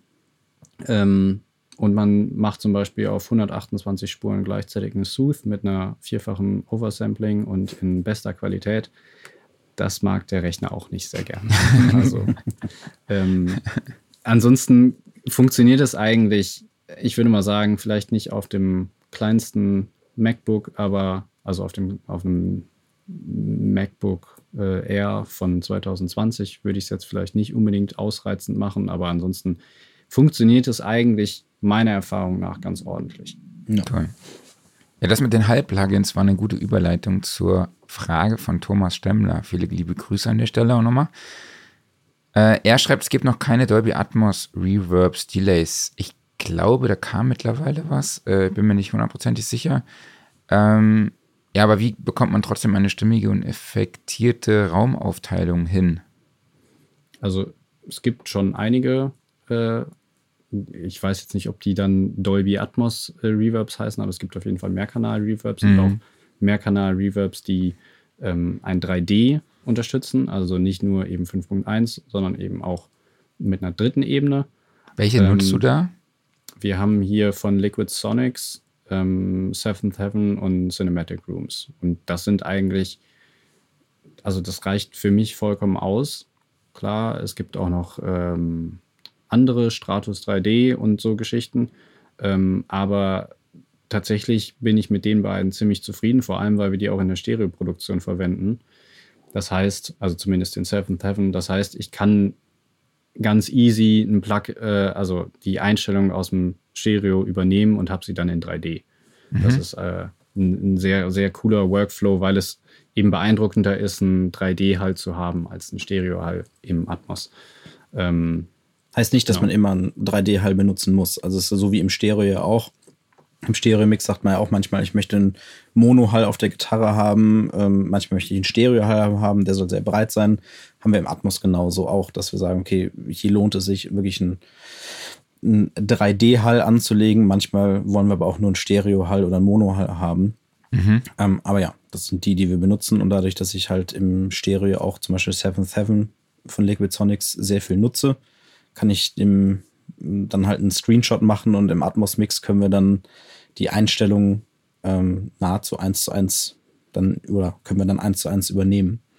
Ähm, es bleibt dann nicht immer bei den Einstellungen, aber man hat auf jeden Fall schon mal einen Punkt, wo es dann, äh, wo man dann ziemlich nah dran ist. Und es ist ja dann auch künstlerisch irgendwo so gewollt gewesen. Also mhm. Vielleicht Ausblick, äh, Ausblick auf die Zukunft, äh, weil ein Hall, den ich in Stereo fast immer irgendwie benutze, ist äh, Fabfilter Pro R. Das ist einer, den ich sehr, sehr gerne mag. Ähm, dann haben wir vor einiger Zeit mal mit dem ähm, Support geschrieben, wie sieht es denn aus mit einem mhm. atmosphähigen Pro R? Und äh, sie haben bestätigt, er ist in der Mache und im Beta-Test. Also mhm. hoffen wir mal. Sehr genau. cool. Benedikt, du hast eben gesagt, ihr importiert die, die Files dann halt in eine Pro Tools Session und macht dann sowas wie eine Art Mastering. Mhm. Wie sieht denn diese Art Mastering aus? Äh, und welche Rolle spielt dabei auch die Lautheit beziehungsweise auch der Limiter? Mhm. Ähm, ein Limiter ist so eine Sache. Es gibt äh, von Dolby Atmos den ähm, Dolby Atmos Album Assembler. Der hat einen Limiter drin. Ähm, ich habe mich damit noch nicht wirklich auseinandergesetzt, weil ich es schwierig finde, einen Limiter auf 128 einzelne Spuren zu legen und das gemeinsam zu limiten. Ähm, das ergibt sich oder das ist zumindest nicht das, was ich unbedingt brauche. Und mhm. deswegen ähm, machen wir, wenn wir ein Mastering machen, nehmen wir quasi, wie ich schon gesagt habe, wir importieren die Spuren äh, oder wir importieren das ADM, also das Dolby Atmos Master File. Und ähm, das liegt dann in entsprechend vielen Spuren als Monospuren in Pro Tools. Und dann hat man in Pro Tools den wunderbaren, ähm, die wunderbare Einstellung, dass man Tracks miteinander gruppieren kann und auch deren ähm, Plugin-Einstellung. Das heißt, ich kann ähm, Plugins, die alle auf demselben Slot liegen, kann ich gleichzeitig mit einem Plugin steuern. Das heißt, wir können auf 128 Objekte oder auf 128 Tracks, wenn wir so viele verwendet haben, überall ein Q3 drauflegen und ähm, alle Einstellungen, die wir in einem Plugin machen, werden auf alle anderen Plugins auch über, übertragen. Und damit lässt sich dann zumindest schon mal so eine Frequenz, also wenn man irgendwie störende Frequenzen hat, weil man sich an dem Master orientiert oder also an dem Stereo-Master oder man hat im Raum die ganze Zeit ein Problem oder mischt es auf Kopfhörer und man hat, hört anschließend im Raum, okay, da überlagern sich Frequenzen, das ist irgendwie zu krass. Ähm, und so wie man dann im Mastering auch hingehen würde und auf dem, auf dem Masterfile, also auf dem Stereo-Mix quasi einfach ein Plugin drauflegt und dementsprechend dann irgendwelche Sachen bearbeitet, können wir das im, im Atmos zu einem gewissen Grad auch machen. Ähm, das heißt, man könnte dann zum Beispiel Frequenzen rausziehen ähm, oder dem Ganzen nochmal ein bisschen andere Klanggebung äh, verschaffen. Und das Ganze mache ich vor allem gerne getrennt in der Session, weil ich dann mehr Kontrolle darüber habe, weil ich mehr Plugins verwenden kann. Wenn ich jetzt zum Beispiel in der Mixing Sessions schon die ersten drei Plugin-Slots verwendet habe oder schon deutlich mehr Plugin-Slots verwendet habe, dann muss ich ja dahinter immer noch mal eine, ähm, muss ich ja gucken, wo sind die ersten Plugin-Slots frei, die auf allen Tracks frei sind und erst den kann ich ja verwenden, um dann eben diese Gruppierung auch in Pro Tools ähm, verwenden zu können. Deswegen ist es für mich me meistens so, dass ich einen Atmos-Mix exportiere und den dann nochmal importiere zum Mastern und da mache ich dann Frequenzveränderungen, das ist meistens nicht viel. Ich gucke meistens, also ich habe ja ähm, eine Idee, wo ich hin will mhm. und ähm, dann, dann macht es wenig Sinn, da jetzt nochmal großartig was zu verändern. Aber wenn ich so ein Overall Change will, geht es da halt eigentlich ziemlich schnell. Okay, Diese Gruppierung e funktioniert halt nicht mit allen Plugins. Mhm. Also da muss man schon für sich so eine nicht mit Auswahl, allen Parametern. Nicht ja. mit allen Parametern, die man äh, linken kann oder welche, die wir häufig benutzen, ähm, wäre zum Beispiel auch von Slate vielleicht, um so ein bisschen äh, so analoge Harmonics damit reinzukriegen. Ähm, irgendwie Virtual Mix Rack zum Beispiel ist ab und zu mal irgendwie damit drauf oder ein Vertigo VSC 2 ist äh, mit drinne oder ein SPL Iron oder so. Das sind so Plugins, die wir häufiger mal nutzen, also quasi auf, auf, auf dem Master. Ähm, oder in der Mastering-Session für unsere Dolby Atmos-Mixe. Genau. Und dann hatten wir gerade noch das Thema mit dem Loudness. Ähm, genau. Und da ist es nämlich so, dass du bei Atmos hast du halt eine fixe Loudness Range oder keine Loudness Range. Du hast eine fixe Angabe an LOFS, die du erreich, erreichen darfst, über deinen Song verteilt, also integrated. Ähm, und das darf maximal minus 18 LOFS sein. Und ähm, das gleiche ist beim True Peak. Du solltest, glaube ich, minus 1 dB True Peak haben, ist das, was am besten wäre. Das reißt dir niemand den Kopf ab, wenn du da drüber gehst. Ähm, ich meine, reißt dir ja beim Stereo auch nicht, wenn du klippst. Das klingt dann halt irgendwann nicht mehr gut. ähm, aber ähm, diese minus 18 LOFS sind halt eben der Standard, auf den, den man mischen sollte. Ähm, ist es aber nicht zwangsweise notwendig, das zu erreichen. Also ähm, leiser geht natürlich auch, nur das ist das Maxi Maximum. Und bei alleinstehenden Songs, ähm, also bei Singles, macht es dann meistens Sinn, zumindest mal in der Popularmusik, ähm, da ungefähr dran zu kommen. Ähm, und das kann man tatsächlich in diesem Dolby Atmos Album Assembler kann man recht einfach auch Gain Staging machen. Das heißt, man macht es einfach äh, alles lauter. Da hat man einen Regler für und wenn wir das in Pro Tools laden, dann gruppiere ich einfach alle Tracks und kann die dann mit einem VCA lauter und leiser machen. Und auch dafür stelle ich gerade fest, ähm, braucht man, also um diese Lautness zu ähm, berechnen, also die, die LOFS zu berechnen, braucht man, soweit ich weiß, auch wieder den Dolby Atmos Renderer. Ähm, ich weiß nicht, inwiefern das gut funktioniert, in, also zuverlässig in, in Cubase oder Logic. Okay, cool. Ja, ich glaube, dann können wir das Thema abschließen, aber zum Schluss kommt dann noch ein Statement von euch. Ähm, ich mache euch mal groß. So, ähm, ja, die Frage am Schluss. Sollen Musiker mehr in 3D-Audio denken? Und egal, ob ja oder nein, warum? Also ich glaube, wenn Musiker einmal ihre Musik oder Musik in 3D erlebt haben, dann wollen sie gerne auch mehr in 3D denken. Und ich glaube, wenn Musiker mehr in 3D denken und am Ende ihren Song in Dolby Atmos haben, dann wird das Ergebnis deutlich besser, als wenn man einfach sagt, okay, jetzt haben wir unsere Stereoproduktion, mach jetzt mal Atmos draus. Das wird zwar auch cool, aber ich glaube, wenn man vorher dran denkt, dann wird es nochmal ein Stückchen besser. Cool. Benedikt, willst du auch was dazu sagen?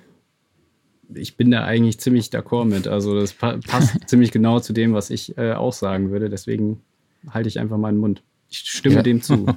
Sehr gut. Nee, war, war auch perfekt. Also es war auch wirklich 30 Sekunden knapp, reicht, kann er sich direkt rausschneiden als Real. Perfekt. Danke. ja, wie ich schon gesagt hatte, dann können wir das Thema, glaube ich, hier abschließen. Und der Kollege macht jetzt weiter. Ganz genau.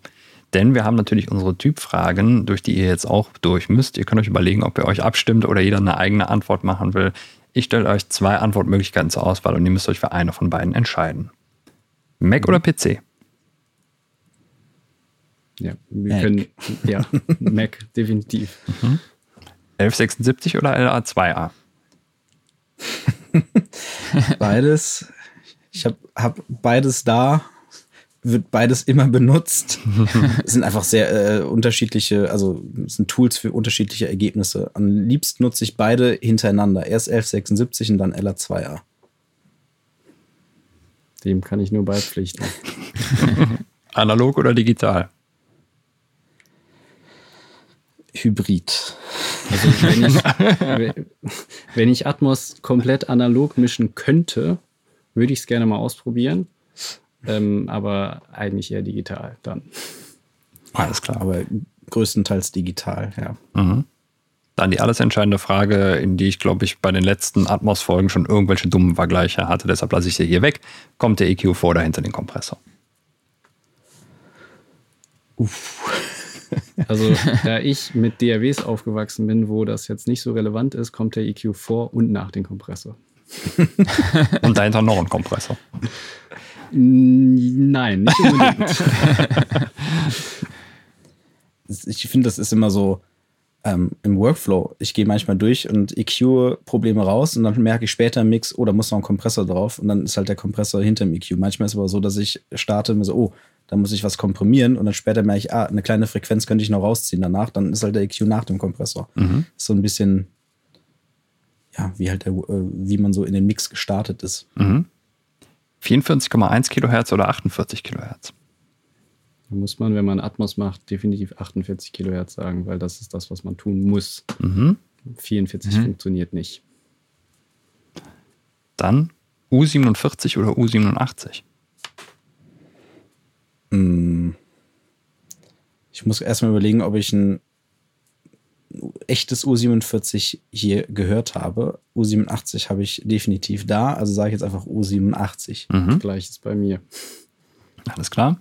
Vinyl oder CD? Ähm, ich muss sagen CD. Ich äh, bin kein Vinylhörer mhm.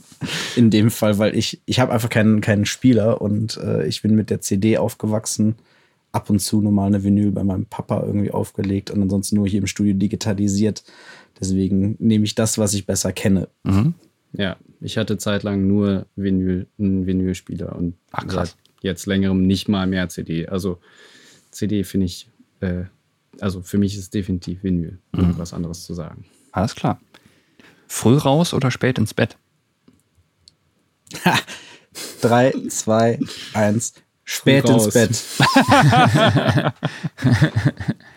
Sehr, Sehr gut. Und abschließend Wein oder Whisky? Wein. Beides, aber nichts mehr von beidem. also ich trinke keinen Alkohol mehr. So. Sehr gut, danke euch. Dann haben wir noch eine Kategorie, die nennt sich das Geständnis. Ähm, gibt es irgendwas in der Musikproduktion, was ihr nutzt, wo ihr sagt, oh je, das könnte mir peinlich sein, wenn das jemand mal rausfindet, dass ich das Tool nutze oder dass ich das und das so mache? Gibt es da irgendwas? Ähm, Eine Zeit lang habe ich mir den Sausage-Fetten genutzt. Ach, cool. Ey, ganz ehrlich, ich wollte nämlich jetzt das als Beispiel nennen, um euch das so ein bisschen ein Beispiel zu sagen. Da habe ich so Big Room EDM gemischt und das funktionierte einfach mit, also dezent, ne? Also muss man schon ein bisschen aus, aus äh, also nicht zu viel. Ansonsten OTT ist noch so ein Mhm. Ding, was ab und zu mal ist. Ähm, jetzt weniger bei der handgemachten Musik, sondern eher bei irgendwelchen Elektro-Tracks. Da ist auch mal ein OTT drauf. Funktioniert halt einfach. Also ich meine, man muss das Rad nicht neu erfinden. Ich tue mich tatsächlich schwer. Also vermutlich ein Key Analyzer. so, aber das wäre auch so das Einzige, also um rauszufinden, in welcher Hm? Tonart wir gerade sind. Aber das wäre, also Ach, nutze ich ständig. Also. Sehr gut. Okay, cool. Ja, ich glaube, dann können wir mit dem. Dann haben wir noch unseren Referenztrack machen. Wir haben eine Spotify-Playlist, die wir jede Woche mit neuen Referenztracks befüllen. Und Ben, äh, Bene, Lenny, habt ihr Referenztracks, wo ihr sagt, die sind entweder besonders toll gemischt, gemastert, spezielles Songwriting oder besonderes Sounddesign, egal welches Genre, egal welches Jahrzehnt? Macht doch mal eine Apple Music Playlist, dann könntet ihr auch Atmos-Tracks hinzufügen. Oh. Oh, Kollege, das ist eine neue Aufgabe. Ja, Spotify ist ja leider noch nicht auf, auf äh, Dolby Atmos. Aber wenn es jetzt um dann halt in dem Fall um Stereo geht, Referenztracks, ähm, für mich ist das John Mayer Album äh, Continuum definitiv eins, was ich wirklich immer noch sehr, sehr gerne höre. Ähm, was ich in, wo es verschiedene Tracks gibt, wo ich Referenzen von einzelnen Instrumenten mir rausziehe. Mhm. Hast du? ähm, ich glaube, der, der Referenztrack, den ich am meisten gehört habe, ist tatsächlich Dua Lipa Don't Start Now. Mhm. Einfach weil sich das so während des Studiums ergeben hat. Ähm,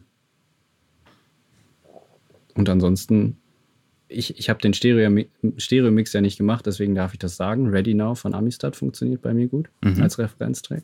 Den hat er halt gemacht. Gut, danke.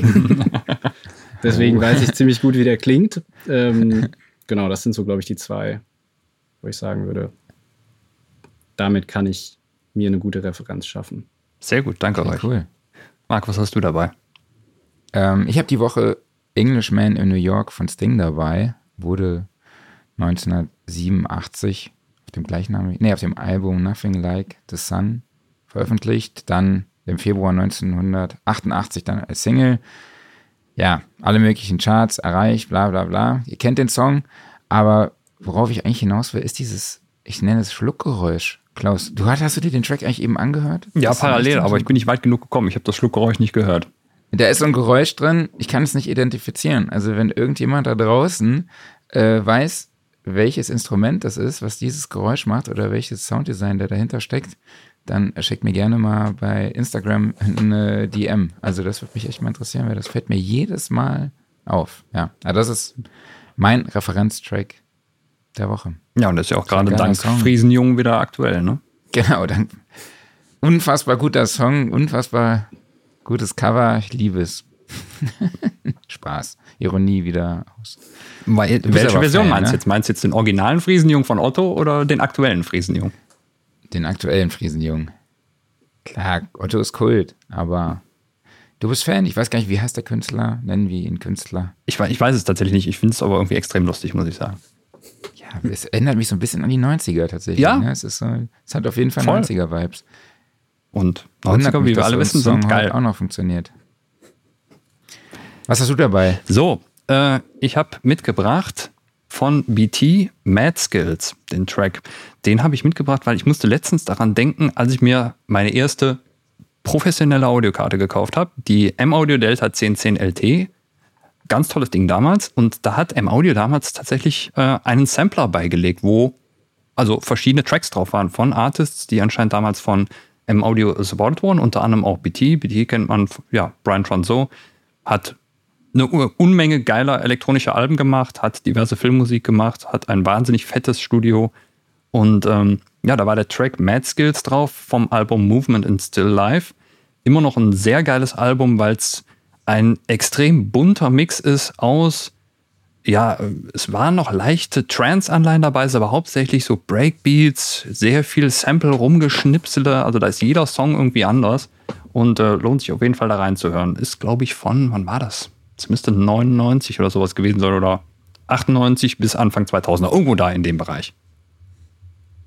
Geil, dass sie damals so eine CD da dabei gelegt haben. Fand ich auch. Super. Hammer. War bei meinem, wie ist das nochmal, der Track Faster oder Fast Tracker irgendwie so? Der hatte nochmal so ein Interface. Ich Ja. weiß nicht, wie es hieß. Ich glaube, Fast Track hieß das, oder? Fast Track hieß es, glaube ich, ne? Ja. Ich glaube, ich habe es mir damals, ge ich wollte mir eigentlich, glaube ich, eine M-Box kaufen und dann habe ich äh, irgendwie, glaube ich, äh, den falschen Knopf gedrückt. Das war schon ein Unterschied. Im, Im Warenkorb. Wobei im Audio gehörte doch nachher zu Advent, ne? Ja, ich weiß es gar nicht mehr. Hm? Naja. Okay, bevor wir euch jetzt aus dem Podcast verabschieden, wo findet man euch denn online? Wie kann man euch kontaktieren? Ähm, uns findet man unter immersive-audio.com. Das ist äh, unsere Webseite. Und ansonsten Social Media, Highlight, Immersive Audio. Und kontaktieren, entweder über Instagram oder per Mail. Ähm, da antworten wir gerne auf Fragen, wenn es denn noch welche gibt. Ach, ich glaube, da bei Dolby Atmos gibt es noch einige Fragen, die in der Zukunft geklärt werden müssen oder die da aufkommen. Äh, wir sehen uns auch so ein bisschen als Botschafter von Dolby Atmos, weil wir dieses Thema ja oft hier haben, weil wir es einfach, also ich finde es auf jeden Fall ein spannendes Feld, weil es da halt einfach noch nicht so die Erfahrung gibt und auf der anderen Seite kann man da auch sehr kreativ sein und es gibt da noch keine so Regularien, nenne ich es jetzt einfach mal. Ne? Ja. Okay, dann vielen, vielen lieben Dank, dass ihr euch die Zeit für uns genommen habt. Ich fand es super interessant, super Ja. spannend. Ähm, waren wieder Sachen dabei, die ich auch mitnehme. Ähm, vor allem bei der Positionierung im Panorama, dass man natürlich auch mal erstmal guckt, hey, wo funktioniert, also wo hört sich das Instrument an sich auch vielleicht erstmal im Panorama am besten an, wo klingt es vielleicht auch am natürlichsten in Anführungszeichen und weniger störend, bevor man dann halt auch anfängt hier so zu EQen. Das ist für mich so das Logischste, was ich jetzt heute auf jeden Fall mitnehme. Ähm, wie gesagt, nochmal vielen, vielen lieben Dank und ich hoffe, wir sehen uns dann auch mal bald wieder live, vielleicht dann auch beim Kölsch. Und vielleicht könnt ihr euch auf Kölsch verabschieden. Lenny, du bist auch Profi. Ich bin kein Kölsche Jung, aber äh, schwierig jetzt auf Knopfdruck. aber auf jeden Fall danke, dass wir da sein durften, auch wenn es auf Hochdeutsch ist. Ähm, wir sehen uns sicherlich nochmal auf dem Kölsch. Alles klar, sehr gut. Das schön. Dann danke euch. Ne? Macht's gut. Macht's gut, Macht's ja. gut, vielen Dank. Ciao. Ciao. Ciao. Ja, Hintergrund war, dass er ja die ganze Zeit im Vorgeplänkel äh, auf Kölsch gesprochen hat. Ne? Ja. Und dann dachte ich so, hey, hier jetzt noch einmal so, hau einen raus, so aller, wie heißt er nochmal? Hier, das ich. Wo, wo bist du gerade schon wieder? Es gibt, gibt ja jemanden, der so ein bisschen parodiert hat. Ich weiß jetzt nicht, ob man das hier so Oh. sagen darf. Oh, das weiß Ich glaube, wir lassen das besser. nicht. Egal. So, ich habe aber Okay. jetzt Durst auf dem Kölsch. Das ist blöd. Ja. Das ist erst halb eins. Wir haben schon lange kein Bier mehr geschenkt, geschickt bekommen. Also, Ist das jetzt eine indirekte Aufforderung? ja. Okay, wir sind wieder beim Guitar Summit. Klaus und ich sind mit dem Studiosofa ja, live. apropos Bier. Genau, meinst du Guitar Summit, Gitarristen und Bier oder was? Nee, nee. jetzt da drauf? Nee, glaube ich eigentlich nicht. Nee, nee. Okay, Nur Sprudel. Und Punika. genau. Es gibt ein Networking-Event, da gibt es Wurst und Bier. Das kann ich empfehlen. So, erzähl. so, also, wir sind mit dem Studiosofa live auf dem Guitar Summit, wo wir, ja, ich glaube, am Tag drei bis vier oder fünf oder Slots haben mit jeweils 30 Minuten Talks, unter anderem mit, sind mit dabei Waldemar Vogel, Christian Kohle, Michael Herberger, Gregor Meile hat sogar zugesagt, bin Mhm. ich echt gespannt, wird ziemlich cool, Max Power, Jan Kite und Markus Born sind dabei. Es geht unter anderem um die Themen, ja, wie mikrofoniere ich ein Gitarrenamp, welches Setup brauche ich wirklich, um bei Home Recordings erfolgreiche Aufnahmen zu machen, wie nehme ich eine Akustikgitarre auf und, und, und. Also es dreht sich alles um das Thema Band und Gitarrenrecording. Alle Infos dazu findet ihr unter soundandrecording.de und wir haben ja natürlich noch unsere Masterclass mit Max Power und Waldemar Vogel, die vor Ort an drei Tagen die Band Bloom aufnehmen und die beiden zeigen euch dadurch äh, darin, ja, welches Equipment ihr braucht, um eine Band im Proberaum aufzunehmen, wie ihr die Mikrofone richtig positioniert, wie ihr die Mikrofonauswahl trifft, trefft, ähm, ja, wel welches Equipment ihr am Rechner braucht, welche Tools und natürlich, wie ihr dann am Ende einen richtig fetten Mix hinbekommt.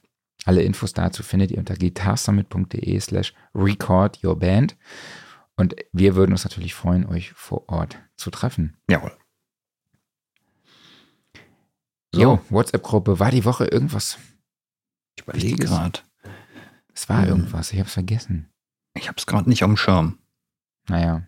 Wenn ihr auf jeden Fall in der WhatsApp-Gruppe dabei sein wollt, den Link dazu findet ihr in den Shownotes. Genau, richtig. So, Aufreger der Woche. Hast du was dabei? Ich habe mich über die Negativität im Internet aufgeregt. Jetzt könnte man sagen, ja, ne? hast du früh gemerkt, Jung? Nee, ähm, es ging speziell darum, wir haben hier so von dem Bereich, wo ich lebe, gibt es halt hier so eine lokale Facebook-Gruppe. Und abgesehen davon, dass da irgendwie immer nur so Standardkram reingepostet wird, nimmt die Negativität immer mehr zu. Also es ist irgendwie so eine, äh, es ist ja eh schon so eine Aufgeregtheit in der Welt. Ne? Und jetzt war letztens ein Posting da drin, da hat dann jemand, ähm, da ging es darum, dass halt Menschen aufpassen sollen, dass ja eben Rasenmäherroboter schädlich für kleine Tiere zum Beispiel sein könnten. Ja, ist, glaube ich, allgemein bekannt. Und das ist halt auch sehr, sehr schade, dass das so ist. Und da sollte man auch unbedingt gegen, was gegen machen. So. Problem ist dann halt, dann kriegst du das Ganze präsentiert, so weißt du, so im Stile von, wie so diese Aufkleber auf äh, Zigarettenpackungen. Ne? Dann siehst du da einen Igel, dessen Gesicht halt zerhäckselt ist. Wo du denkst, ich mache mein Facebook auf und das will ich nicht sehen. Ne? Und mhm. ich glaube, so muss das auch nicht präsentiert werden. Also das ist dann auch, weißt du, dann noch mit so bildmäßigen Überschriften und allem. Ja, das Problem ist wichtig, das sollte irgendwie angegangen werden, aber doch nicht so, oder? Also ich habe dann überlegt, was soll ich machen an der Stelle, weil das möchte ich da halt nicht sehen. Ich könnte jetzt da halt hinschreiben, so, ey, cool, danke, dass du auf das Thema aufmerksam machst, ist voll wichtig, aber bitte nicht so, ne? Könnte sich die Person angegriffen fühlen, weiß ich nicht, ne? Ich habe sie dann einfach weggeblockt. Ist das die hm. richtige Art und Weise, damit umzugehen? Ich weiß es nicht, aber mir wäre es einfach lieb, wenn, glaube ich, unaufgeregter mit Themen umgegangen wird, sondern halt irgendwie mehr lösungsorientiert, ne? Du erwartest zu viel. Ich erwarte zu viel. Ja, ja, das ist, ey, das ist aber bei so vielen Sachen so momentan. Also du hast halt wirklich so dieses aggressive und Panikmache und ja, in vielen Bereichen ist Handlungsbedarf absolut und es ist auch dringend oder sowas, aber du kriegst die Leute so, so nicht. Du musst irgendwie das positiv verkaufen. Frag mich jetzt bitte nicht wie. Ich weiß, dass es schwierig ist. Aber das nervt halt irgendwie. Ja, kann ich absolut nachvollziehen. Es ist immer direkt Hau drauf Mentalität. Ja. ja, genau, richtig. Ja, ich hatte eigentlich die Aufreger der Woche. Ich weiß, ich könnte jetzt ewig erzählen. Äh, ich stand gestern bei Lidl an der Kasse, habe schon alles in den Warenkorb wieder eingeladen, wollte gerade bezahlen, habe gemerkt, dass mein Portemonnaie zu Hause ist. Ja, doof. Das war ziemlich cool. Dann musste ich ein Rasenmäher verschicken. Hm, was? Weil da ist eine Schweißnaht, ein Schweißpunkt ist gebrochen mhm. und dadurch ist die Achse, hat er nicht mehr, mhm. ist gebrochen, in Anführungszeichen, sage ich jetzt einfach mal. Mhm. Dann musste ich einen Rasenmäher verschicken. Hab ich immer einen Rasenmäher verschickt? Also, das nee, ich habe mal einen geschickt bekommen. also, ich habe dann sogar schon im Internet na, nach Kartons gesucht. Wo mhm. kann ich denn einen Rasenmäher reinpacken, ne, mhm. um den zu verschicken? Ja, und dann habe ich eine Lieferung von Cordial bekommen mhm. für die DIY-Area auf der Studioszene. Da passt der Rasenmäher rein. Weil da kann man ja Mikrofonkabel löten. Mhm. Und dann habe ich den Karton aufgemacht und die Kabeltrommel rausgeholt und gedacht, geil. Das ist mein Karton für den Rasenmäher. das Problem war dann nur, dass es angefangen hat zu regnen und ich mit dem Karton da zum Paketstore laufen musste. Mhm. Dann auf dem Weg mein komplettes meine komplette, wie sagt man das, ähm, Klebeband aufgeweicht wurde und ich dann in dem Store nochmal alles neu verkleben musste. Aber ja. Und dann war ich bei einem An My Kanterett Konzert in Losheim im Saarland. Sehr cool.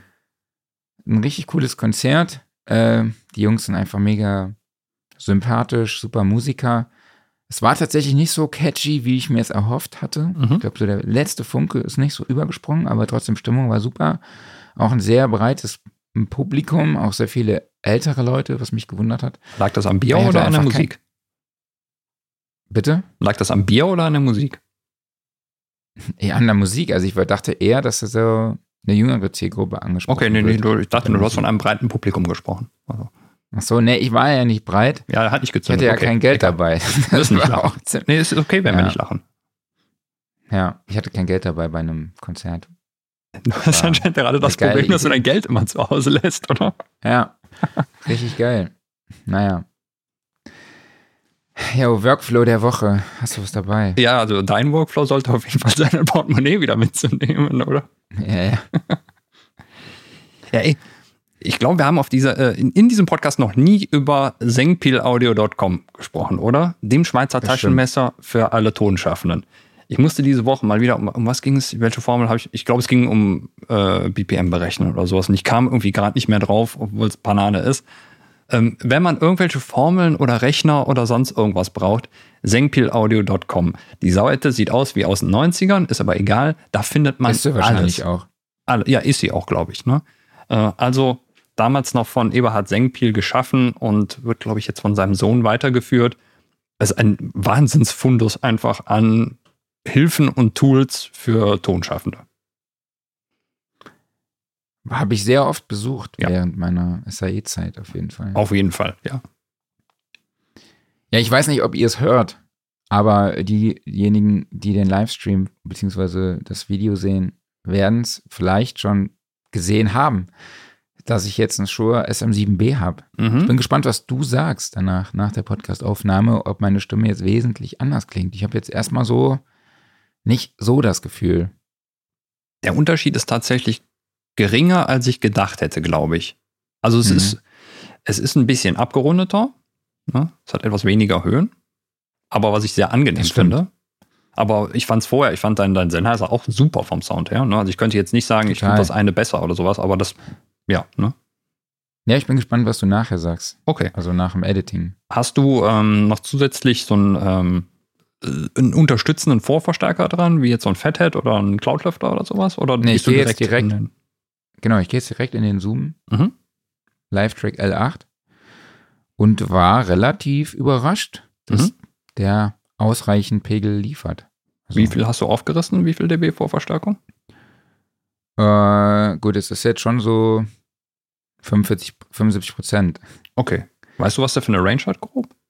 Nee, kann ich dir jetzt leider nicht auswendig sagen. Müsste ich recherchieren. Mhm. Ähm, aber das Gute ist, wir haben jetzt gemerkt, wir können den Zoom Live-Track L8 beim Studiosofa nutzen in Mannheim. Äh, in Hamburg. Ich verwechsel es eigentlich. Ich komme so durcheinander mit unseren ganzen Bühnen und Tagen und Events. Also Studioszene sind wir ja auch mit dem Studiosofa. Ja. Da gibt es dann verschiedene Interviews mit unseren Gästen. Nicht nur von uns, sondern auch von unseren Kollegen von The Self-Recording Band und auch von Jonas vom Recording Blog. Der macht auch äh, zusammen, ja, macht auch den, nimmt auch vor Ort den Podcast auf. Genau. Und genau, jetzt bin ich wieder ein bisschen vom Thema abgekommen. Ja, aber es, im Lieferumfang war jetzt auch noch ein größerer Popschutz beim SM7B, fand ich ganz cool. Mhm. So Kabelkletten und ein Reduziergewinde. Ja. Und das fand ich, äh, finde ich eigentlich ganz cool. Also muss ich, ich weiß nicht, bei den letzten Mikrofonen, die ich so bekommen habe, fehlte das Mhm. tatsächlich. Also deshalb fand ich es cool, dass Shure das dazulegt, weil ich bin schon hier rumgerannt und habe überall noch ein Reduziergewinde gesucht, keins gefunden. Oder es waren einfach so fest, dass ich auch keine Lust hatte, es irgendwie jetzt rauszulösen. Mhm. Und dann habe ich, kam ich dann doch auf die schlaue Idee, mal in die Verpackung zu gucken und da habe ich dann tatsächlich eins gefunden. Ja, nee, Genau, tolles Mikro. Kann man nicht meckern. genau. So. Offline-Modus. Mhm.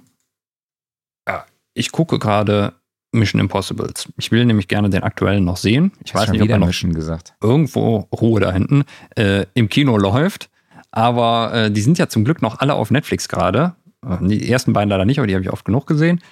Und ich muss sagen, das ist einfach so eine unfassbar geile Filmserie. Ne? Also da ist halt wirklich kein Ausfall drin. Und sowohl was die Darsteller angeht, was die Inszenierung angeht, das ist alles so, so wie man irgendwie James Bond denkt. Also ich finde, Mission Impossible ist der bessere James Bond geworden. Was? Also kann man natürlich drüber streiten, aber ich finde gerade mit, äh, mit den jetzt habe ich den Darsteller vergessen. Daniel Craig, danke. Äh, mit den Daniel Craig-Filmen. Ich fand Casino Royale geil, weil es einfach so anders war. Und danach wurde es. Weiß man nicht. Aber nur persönlich. Ja, mit, mit der Historie.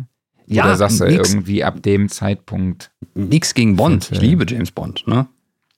Aber es ist halt irgendwie so dieses, dieser Spaß daran, die völlig überzogene Szenerie, die leicht wahnsinnigen Bösewichte, die halt auch mal wieder dann irgendwelche übertriebenen Pläne haben und sowas. Das finde ich einfach. Das macht's aus. Macht Spaß. Ich habe dieses, diese, wie heißt das nochmal? Heart of Stone, ne? Ist Mhm. ja auch ganz Bist du durch leicht mittlerweile? angehaucht. Nee, ich habe tatsächlich jetzt nicht mal weitergeguckt, aber muss ich immer noch mal machen. Ja, es ist halt. Es möchte gerne Mission Impossible sein, aber es kommt nicht dran. Genau. Ist aber nicht schlecht, also man kann es gucken. Aber was ich definitiv empfehlen kann, ist Oppenheimer. Den hast du jetzt gesehen? Jetzt am Wochenende im Kino. Mhm. Äh, letztes Wochenende. Genau. Und ich fand den einfach so mega gut. Also Okay. die Schauspieler sind echt super.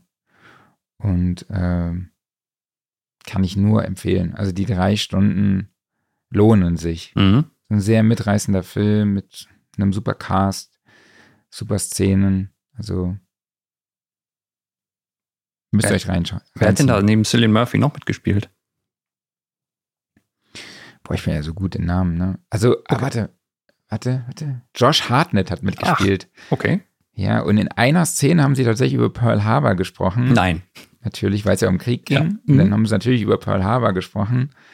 Und dann saß da Josh Hartnett in dieser Szene. Das Mhm. fand ich natürlich irgendwie witzig. So. Ähm, wer hat noch mitgespielt? Es waren noch ein paar andere, die, die man so kennt. Aber fallen mir jetzt gerade nicht ein. Okay. Könnt ihr googeln. Mhm. Ja, und Blue Moon habe ich mir natürlich gestern angeguckt. Ne? Gestern zweiter Vollmond innerhalb von einem Monat. Kommt irgendwie nur alle sechs, sieben, acht Jahre vor. Deshalb steht auch mein Teleskop im Hintergrund. Äh, hat Spaß gemacht. Sehr cool. Einfach nur mal sich zu, kurz Zeit zu nehmen, zu gucken, was da oben so los ist. Und gibt es auch einen Krater? Gibt es ja einen Krater auf dem Mond, der Oppenheimer heißt? Ist das so? Echt? Ja, Okay. ich hatte neulich Zeit, mich, se- sehr viel Zeit, mich mit dem Thema zu beschäftigen. Also es Mhm. hat mich inspiriert, mich mit diesem Thema auseinanderzusetzen. Also Hiroshima und, Mhm. und, und. Dann haben wir noch den Gear Corner. Ja. Es war jetzt eigentlich diese Woche nicht wirklich viel los, finde ich, ne? Und jetzt haben wir dann einfach mal eine Sache reingepackt, nämlich das äh, Universal Audio Apollo Twin X in der Heritage Edition. Habe ich das alles so richtig wiedergegeben? Ähm, Bestimmt. wie auch immer. Das Entscheidende daran ist nämlich, das gibt es jetzt mit einem USB 3-Anschluss und für Windows. Also, äh, hat ein bisschen gedauert, aber ja, das Ganze ist jetzt halt anschlussmäßig flexibler geworden und ja, alle Windows-User dürfen auch ran. Und ansonsten ist es Twin halt eigentlich so gut geblieben, wie es halt vorher schon war, nur eben jetzt für mehr Leute zugänglich. Ne? Das ist ein wunderbares Desktop-Interface mit der Möglichkeit, ähm, Plugins darauf laufen zu lassen. Also der so, so, ein, so ein typischer ähm, UAD-Prozessor ist da drin, ein Duo. Das dürfte, denke ich, für die meisten kleineren Aufgaben ausreichen. Und ansonsten haben wir hinten dran zwei Combo-Buchsen und dann nochmal Klinkenbuchsen, sowohl für Monitor als auch ein Lineout dran und dann eben nochmal einen ADAT-Eingang, also ein optischer Eingang. Ja, Stromversorgung, das war's. Also quadratisch praktisch gut, immer noch sehr stylisch vom, vom Design her, sehr schick, Mieter oben drauf, die wichtigsten Buttons, um alles zu steuern. Also ein rundes Desktop-Interface, jetzt auch für die Windows-User. Und preislich sind wir dabei, ich habe es gerade gar nicht vor Augen. Weißt du, was das kostet? Nee. Ich habe irgendwas von etwas unter 1000 im Kopf. Ich glaube, wir sind irgendwie so bei 990 oder kann auch sein, dass ich es verwechsle. Jo, da sind wir wieder am Schluss angekommen, ne? Das passiert uns jede Woche. Ja. Tatsächlich. Ich möchte euch gerne nochmal auf die Umfrage aufmerksam Ja. machen, denn äh, ja, Klaus und ich, wir möchten den Podcast weiterentwickeln, für euch interessant halten, auch interaktiver halten, gestalten. Äh, ich kann mal kurz gucken, was mich, die Sachen, die mich ein bisschen überrascht haben. Ja, hau mal raus. Welche DAW wird hauptsächlich benutzt? Also die meisten sind Cubase, dann kommt Logic und dann kommt Studio One, aber eigentlich auch schon mit einem gewissen Abstand. Und Pro Tools ist irgendwie so auf 1, 2, 3, 4, 5, 6, 7, 8. Vorher kommt tatsächlich Bitwig, FL Studio und Ableton. FL Studio und Ableton hätte ich auf jeden Fall erwartet. Davor, vor Pro Tools. Vor Pro Tools. Hätte ich sogar noch vor Studio One gesehen. Pro Tools. Nein, FL Studio und äh, Ableton. Ja, ich eigentlich, also, weiß nicht, ich, ich hätte Pro Tools nicht so weit hinten erwartet, aber ja, und spannend fand ich auch, welche Kategorien für dich, ja, welche Rele- Kategorien inter- interessant sind und relevant. Workflow der Woche ist die beliebteste Kategorie. Und die Typfragen ganz weit hinten. Das ist echt so krass, ne? Welche, welchen Eindruck wir haben von den Kategorien und wie sie dann auch wirklich ankommen. Ich glaube, es liegt aber auch daran, weil die Typfragen ist ja auch eine Spaßkategorie eigentlich eher, ne? naja, das stimmt. Gear Corners auf zwei und Referenztrack auf drei und auch vielen, vielen lieben Dank für das positive Feedback, Ja. was Klaus und mich natürlich sehr, sehr freut, ist, dass die häufigste Antwort darauf, ähm, ja, auf die Frage, was ist, ja, was macht das Studiosofa für dich aus? Äh, die häufigste Antwort ist Klaus und Marc. Vielen, vielen lieben Dank dafür. Dankeschön. Deutet uns natürlich sehr, sehr viel. Ja, stimmt. Erstmal, äh, also wirklich vielen Dank an euch alle da draußen, dass ihr da mitmacht und äh, uns Feedback gebt. Und ja, das ist einfach eine Antwort, wo ich auch einfach sagen muss, danke euch.